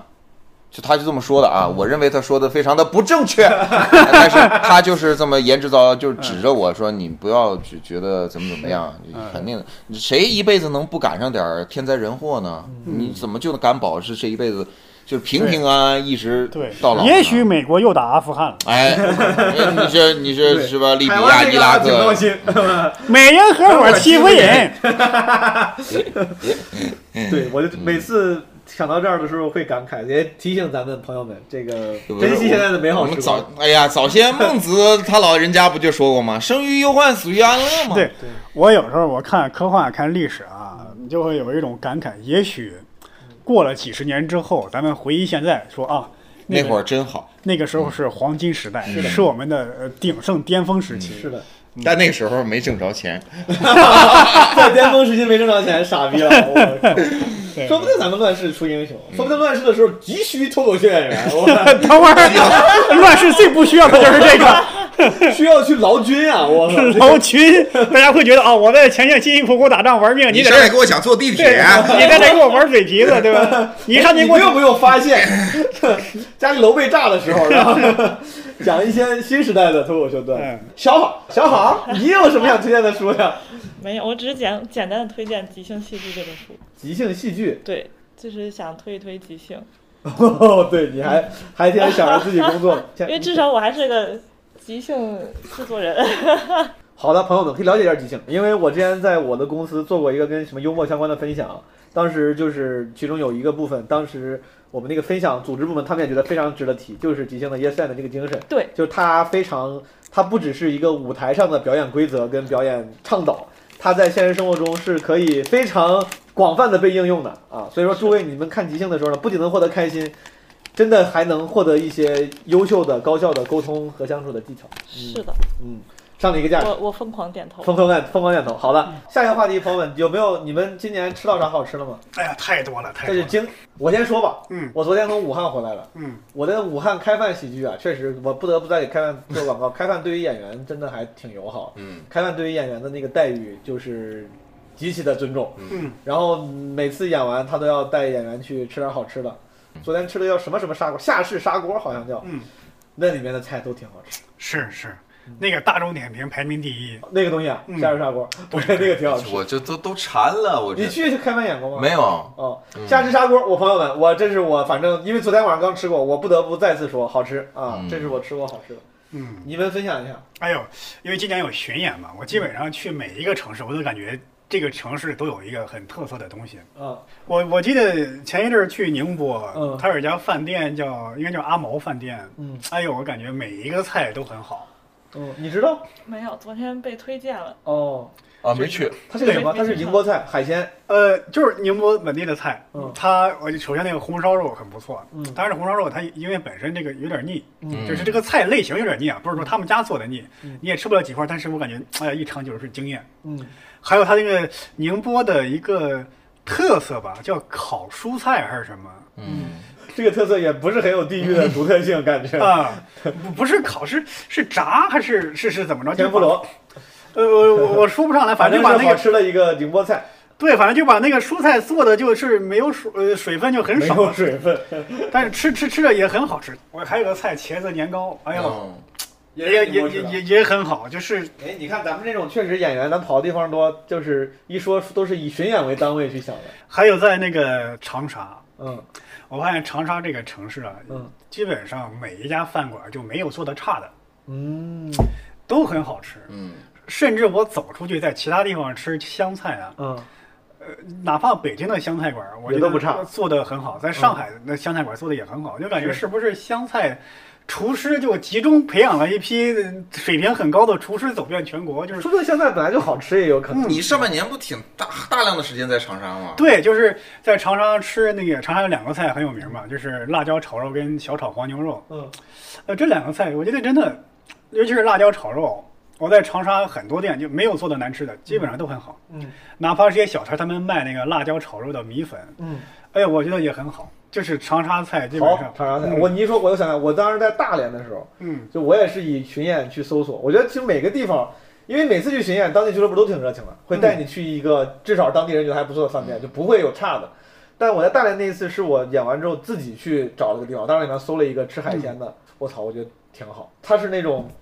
你自己去对着一堆鱼缸去对嗯挑，嗯然后挑啥你让他问你怎么做，然后我本来非常怯这种东西，因为我不懂海鲜，我不会弄。但那家就给我推荐的也很好，做的也很好，而且真的很便宜，啊，清蒸啊还是啥呀？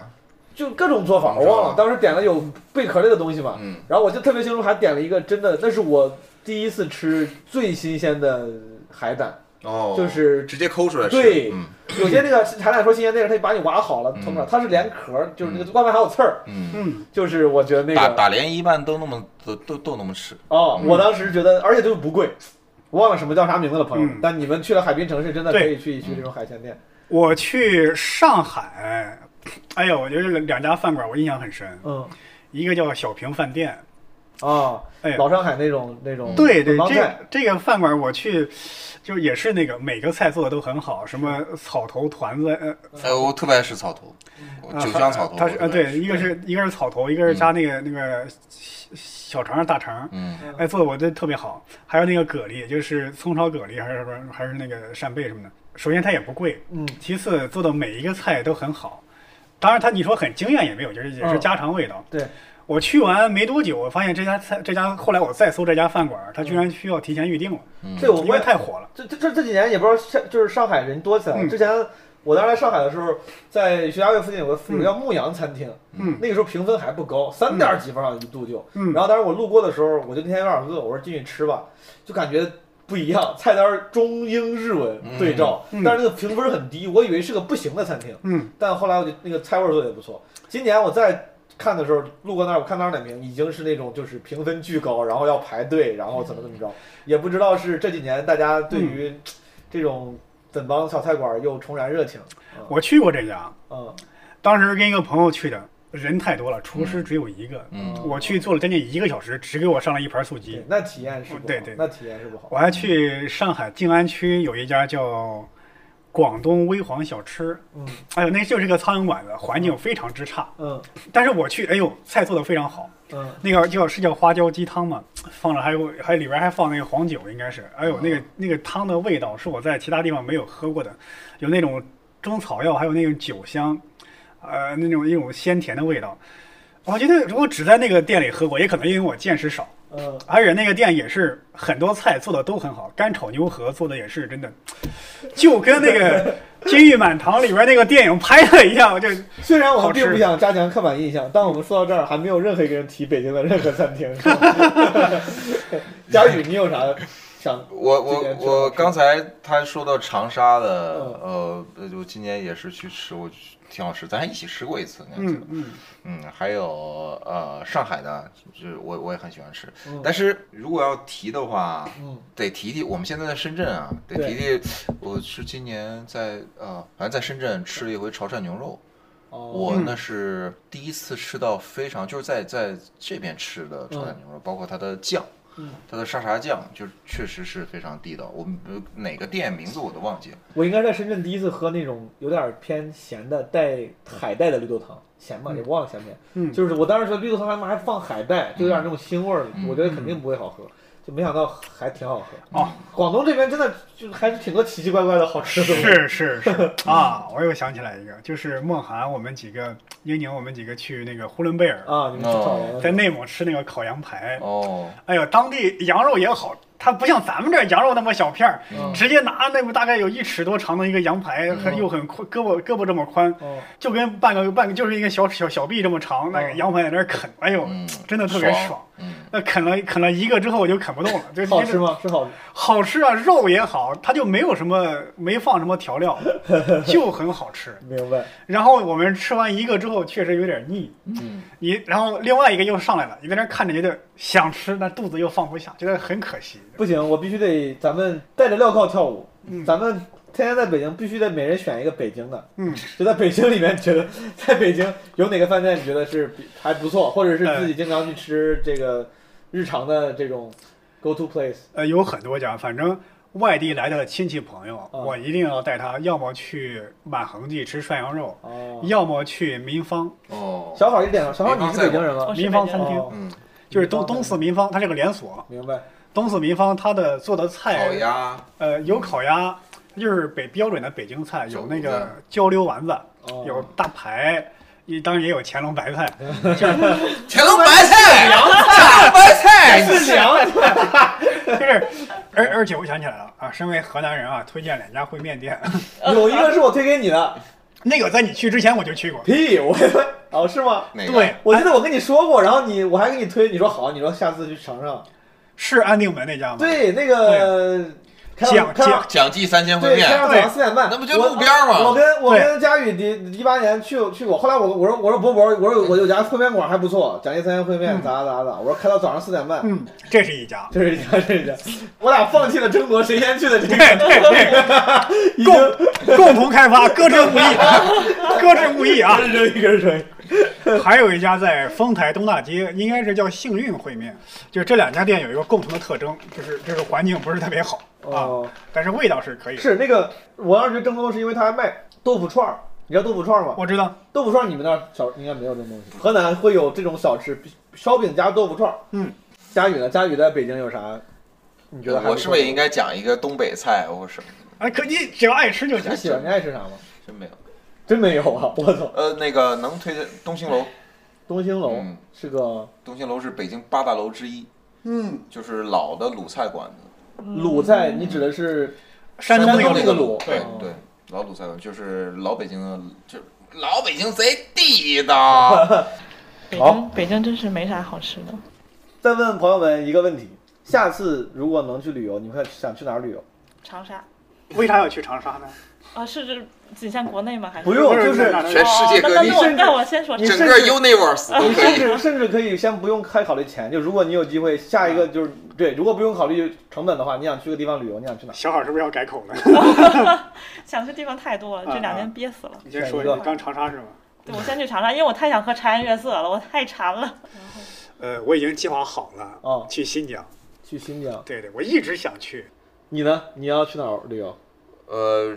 我如果是要讲我们国内的地方的话，我想去我们的台北。啊哦，哦冬季到台北去看雪。嗯， 那是我一直我一直想去，嗯，就是刚要想去的时候，结果自由行办不了哦了。嗯嗯，我对我要是国内的话，应该我最想去也是这俩地方，台湾跟新疆新疆。如果不局限在国内呢？如果不局限于国内啊，嗯那我可能就有点俗啊套。我想去什么巴厘岛啊，这样靠海有海景特别漂亮的地方。哦，就是这种能能散心的海滨的这种。对，海海滨，对，嗯，小宝先说，大阪和泰国，大阪和泰国就一个泰城市和一个国对啊呀、家，就为啥局限大 阪呢？呃，大阪城的姑娘，芭提啊哎大雅阪嗯，就喜欢关系。就大喜欢阪太干净了。啊，啊，你是说东京不干净？呃，就是我之前去大阪的时候，那个走路鞋都会变干净。啊哦，嗯就是刷鞋是吧？对对就觉得 走走路路先哎路我完都全我都想去了，对我这我我特意穿穿一着双小皮鞋，然好后走几两箱鞋没洗呢。对对， 我带着去的路上放一放。对，然后泰国就是哪儿都行，嗯，嗯，泰国确就实是挺好。我没有去过日本，我还挺想去日本看看。想去新日本。嗯我是因为我我始终我最喜欢的自然景观嘛，嗯人文景观我觉得哪儿没有什么高楼大厦，哪儿不能看，所以就不太在乎这些东西。嗯，嗯，所以说这海景儿这特别吸引我，因为本身在内陆长大，没见识过什么 海景。国国外我几个，我有我觉得优先级啊，就可能优先级跟现实综合一下，日本，然后欧洲嗯，我也没有在欧洲正经玩过，嗯，我去过一回欧洲，去了俄罗 斯，理论上算 欧洲，欧洲人都不觉得那是欧洲对了，估计对，就去的是俄罗斯的亚洲那部分，但是理论上算欧洲，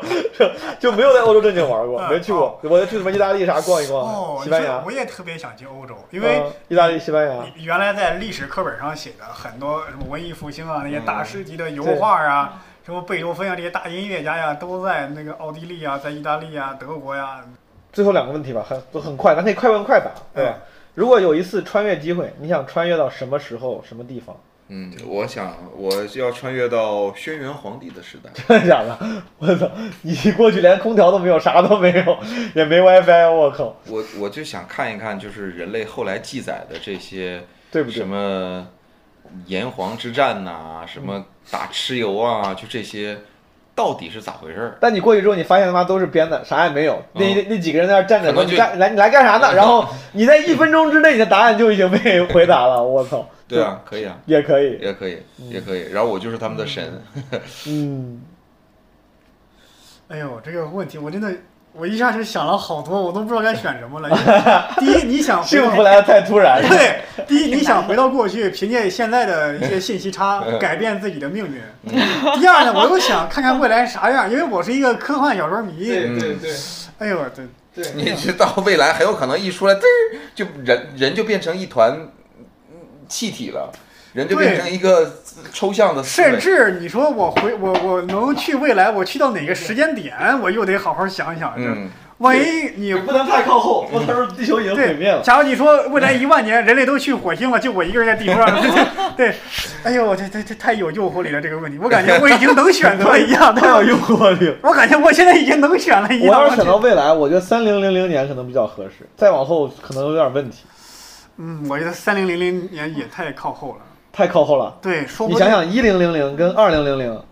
现在的速率跟可跟以前不一样啊。现嗯对哦你甭说现在，就十年之后，你知道地球啥样？嗯我可能会在我如果对我可能会选择未来，而且是在二零五零年这个时间节点上。啊，那也你能活到二零五零年呀？我你你没有必要，这太靠这这也太近 了。你稍微往后走个一两 百年，啊因为因为你你听我说啊，就是，嗯呃，我是看的一个一个媒体上说的，说未来学家啊，在九十年代还是八十年代、七十嗯年代就预测，说二零四零年是人类科学的一个新的一个基点，嗯就会科技各方面突飞猛进的爆发。嗯，那我在二零五零年，我能享受到这个科技的成熟爆发之后的成熟期的一个成果， 嗯，又不至于离咱们现代的社会太脱节太脱节。嗯，就要脱节呀。三他妈干往后直接干五百年，我操！人类寿命他妈延长能，就是他的研究说新技术能让你再多活五百年。万一按照咱们刚开始的设想，佳宇老师说的老记者的忠告啊哦，将来可能你那时候爆发战争了对，啊，或者甚至你那时候人类迁到其他星球了，嗯，或者说咱们甚至地壳运动，咱们这边成海洋了，你这你你一穿越，扑嘚儿，他妈在水里扎着呢，没几秒扑腾死了，对吧？不嘚儿这个拟声词很河南，我已经对对对我已经很久没听过了。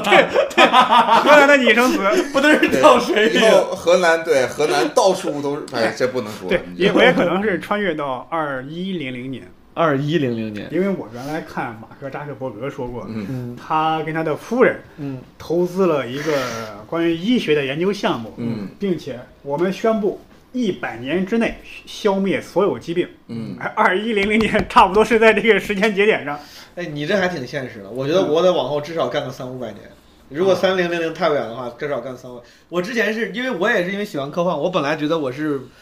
一定是要去去未来的。我直到今天就写这个问题想问你们的时候，我另外一个选项的比重也显著增加了，就我想回到我爸妈姥姥姥爷年轻的时候，就我爸妈也年轻点儿的时候，我姥姥姥爷还在的时候。嗯我觉得想回去，就是如果这个时候你能以现在的状态回去跟亲人、年轻的年轻版的亲人打个招 呼，做交流，也还嗯挺，我对我挺有诱惑力的。这个我反而觉得未来对我的诱惑力更大，因为为啥？当然因为了，未来仍然是最更大。呃，就是说，你看我，我当然可以说是回到过去改变自己的命运，这个确嗯实很有诱惑力。但是我觉得很多事儿已经成了既成事实，嗯我的人生也没有什么遗憾。是呃，你要回退回去弥补的话，可能那遗憾反而更多了一下子。是，倒不如去未来去看一下。我甚至觉得你不让我回到未来，让我看一眼未来，我就觉得哇，心满意足我感觉我应该我应该会干到两千五百年，啊，你在两千一百 年，对吧？嗯，你在哪儿来 着？我在负两千哦然后你 你在皇 帝，都好远，啊咱们差五千多 年呢。我咱俩咱俩跑到两千，他他妈在皇帝那边，然后也他妈也没有羽绒服，也没有那我那我 WiFi，也没有灯，对吧？对，小好呢，那我小可好能呢更早。 我开我我一开始想的很近，我只是想去看。你想去恐龙时代，就是骑对恐，对你想去对骑恐龙， 我一开始我一开始想的很近，我想只是想看看我什么时候死的。哦，然后，但我觉得如果这么飞的话，我就想去看看恐龙。你 就这对，就是因为我从小就还挺喜欢恐龙的，然后 就是就是就是养单纯过， 养过。就是想去看看。小好好 龙，你说一个人回到恐龙时代能活多久啊？我感觉真的活不了多久这。刚到那儿，刚到啊，我到啊， 就被吞了。行就是吧，总在看《侏罗纪》什么的，就是还挺想再那去个看时看候的恐龙。氧气浓度应该比较高，嗯，可能会最氧。啊嗯一想到穿越未来，我现在我都心潮澎湃，我都想这个话题，我都感觉我现在是是眼前已经有了一个时光机器的感觉。感觉马上就要走 了。今天晚上睡犹不豫到底去哪儿？对，今天晚上睡不着，在那儿想到底一去几直聊这年个，。我真的会很幸福。是两千一百一十五年了，你们开始想的很细，我操！对，二零二零年，今年这都是过了百分之九十多了，已经到二十六号是整百分之九十，过了百分之九十多了。诸位有什么遗憾吗？今年二零二一年，二零二一年有什么遗憾吗？遗憾很多事儿，觉得自己因为懒呀、各种原因吧，就没做。你遗憾自己太懒了，嗯、就是你我想做一些短视频，我觉得嗯啊技术力不够，没有钱，或者是干嘛，自己演技不够，但可能想这些都是借口。一旦所以你现在回想起来，你觉得如果有机会，你本可以都做起来了。做出更多的短视频啊，一些东西，就是嗯，我我前几天看尼尔盖曼的一个讲座，我觉得说的挺对。他说，你身为作家，第一件事就是写，不要觉得哎我材料不足，我的这个、呃这个这个呃写作能力不足，我要再多看书，多收集资料。他说你不要想这个，想到什么就马上去写。嗯，他说我有很多的呃朋友，我问他们，他们往往后悔的说，不是说我没有写好，而是说我没有做。对，我也发现了。 这两天我突然翻我就我有有时候我想到啥前提，我想写啥，我会发到我那个微信的文件传输助手里面。然后我当时写的时候心潮嘛，我说这个太好，我先记下嗯来，改天他妈好好写个好段子。现在回去看，我已经看不懂他妈的在对，啥忘。了。我说我说这有什么情绪？这有啥可写的呀？ 这为啥我记了个这呀？我操！对，而且他说你能从你失败的东西里学到一点东西，嗯，你甚至可以把那些失败的创意将来汇总起来，是整合成一个成功的创意。嗯，有道理对，先开始很重要。对对对，遗憾没有更早的开始，宝宝老这个很有纪念意义，朋友们。嗯佳宇呢？我的遗憾是浪费了许多的时间。你这么一说，我很都应该都有类似的嗯。如果非要说一件事儿呢，如果把它稍微微观、微观、微观一点，就浪费很多时间。我相信大家可能都上进的人都会有。就在某一件不值得的事儿上浪费了很多时间，不，这个其实可能更宽泛了。但我想说的就是，这件事儿，我们我我没有及时的止损，我没有及时的让它的沉没成本沉没掉。嗯嗯，我还在想，我哎，我要继续做，继续继续继续浪费这个时间，但其实没有意义去做这说个。早都想不要不干单口了，你这这可不是啊，明白。我应该遗憾的也是，就是没有更好的利用时间。嗯，微观点呢，就是不应该挑战呼兰。非常 不该站，我在那一刻，在那一刻，我应该坐稳，我应该再多做俩小时。但你当时不知道结果是什么，对吧？对对，而且那个选择挺有勇气的。嗯，挺有意思的。挺有意思，挺有意思，挺有意思，就是就是说说着玩儿。最后，二零二一年最想干成的一件事儿，或最想习得的一个技能。二零二一年，二零二二年，我错了，我老说成二零二年。二零二二年，你觉得哪就是咱们就说具体的事儿，比如我要再开一个专场或者之类，就是你说一个你想达成的目小目标，或者是想习得的一个新技能，从现实层面考虑啊。我想学好外 语，这是真的。因为因为因为因为因为我现在原来我觉得我的生活圈子说，我我的工作呀，我觉得我不学英语也很正常，嗯觉得英语哪能用得上呢？嗯，现在觉得它是用得上，对就是还得整几句洋文。呃比方说咱们看国外的专场，嗯你只看字幕，中文翻译好的字幕，为啥他他在这儿笑了？为啥我不觉得好笑呢？因为各种原因，他没翻译好，或者没转述过来。嗯嗯还有是呢，就是你你在看一些消息、看一些新闻的时候啊，国内的媒体它的报道啊，呃呃，对，虽然准确，但有时候它会有会有对遗漏，对吧？对，咱们过于咱们的消息啊过于全面了，啊我就想看一些局部的消息，我就想看一些偏见啊。想去批判性的去了解一些偏见。对对对对对，嗯，小好呢？嗯，大一点的话说，我想多读一些书，多看一些东西，就是想勤奋一点。好，然后小一点说的话，就是想学会骑摩托车。想回头骑摩托车啊对，这肯定可以。你报个那个驾校不就去可以了吗嗯？佳宇，我想写一写一个东西，把一个东西写成。小说呀、嗯，就是民国那个对，不是不是不是不是不是，是一个就是可能跟单口有关嘛。工具型的，嗯对总结教学型的。对，啊，我想开个满意的新专场。嗯， Anyway，我问完了，朋友们，今天我们没有什么准备，在深圳的这个某个酒店，在我的房间里面，我们围坐在一个小桌子上，呃，匆忙录就了一个两个多小时的播客，呃，不知道会剪掉多少，然后希望大家十二月能够开心。我们今天就录到这里，拜拜拜拜拜拜。拜拜。摘下整日的假面，奔向梦幻的疆界，南瓜马车的午夜，换上童话的玻璃鞋，让我享受这感觉。我是孤傲的蔷薇，让我品尝这滋味，纷乱世界的不了解。昨天太近，明天太远，默默聆听那黑夜，晚风晚景和花烟，任我醉倒在池边，等你清楚看见我的美，月光晒干眼泪，哎那一个人。爱我，将我的手紧握，抱紧我，吻我，爱。别走。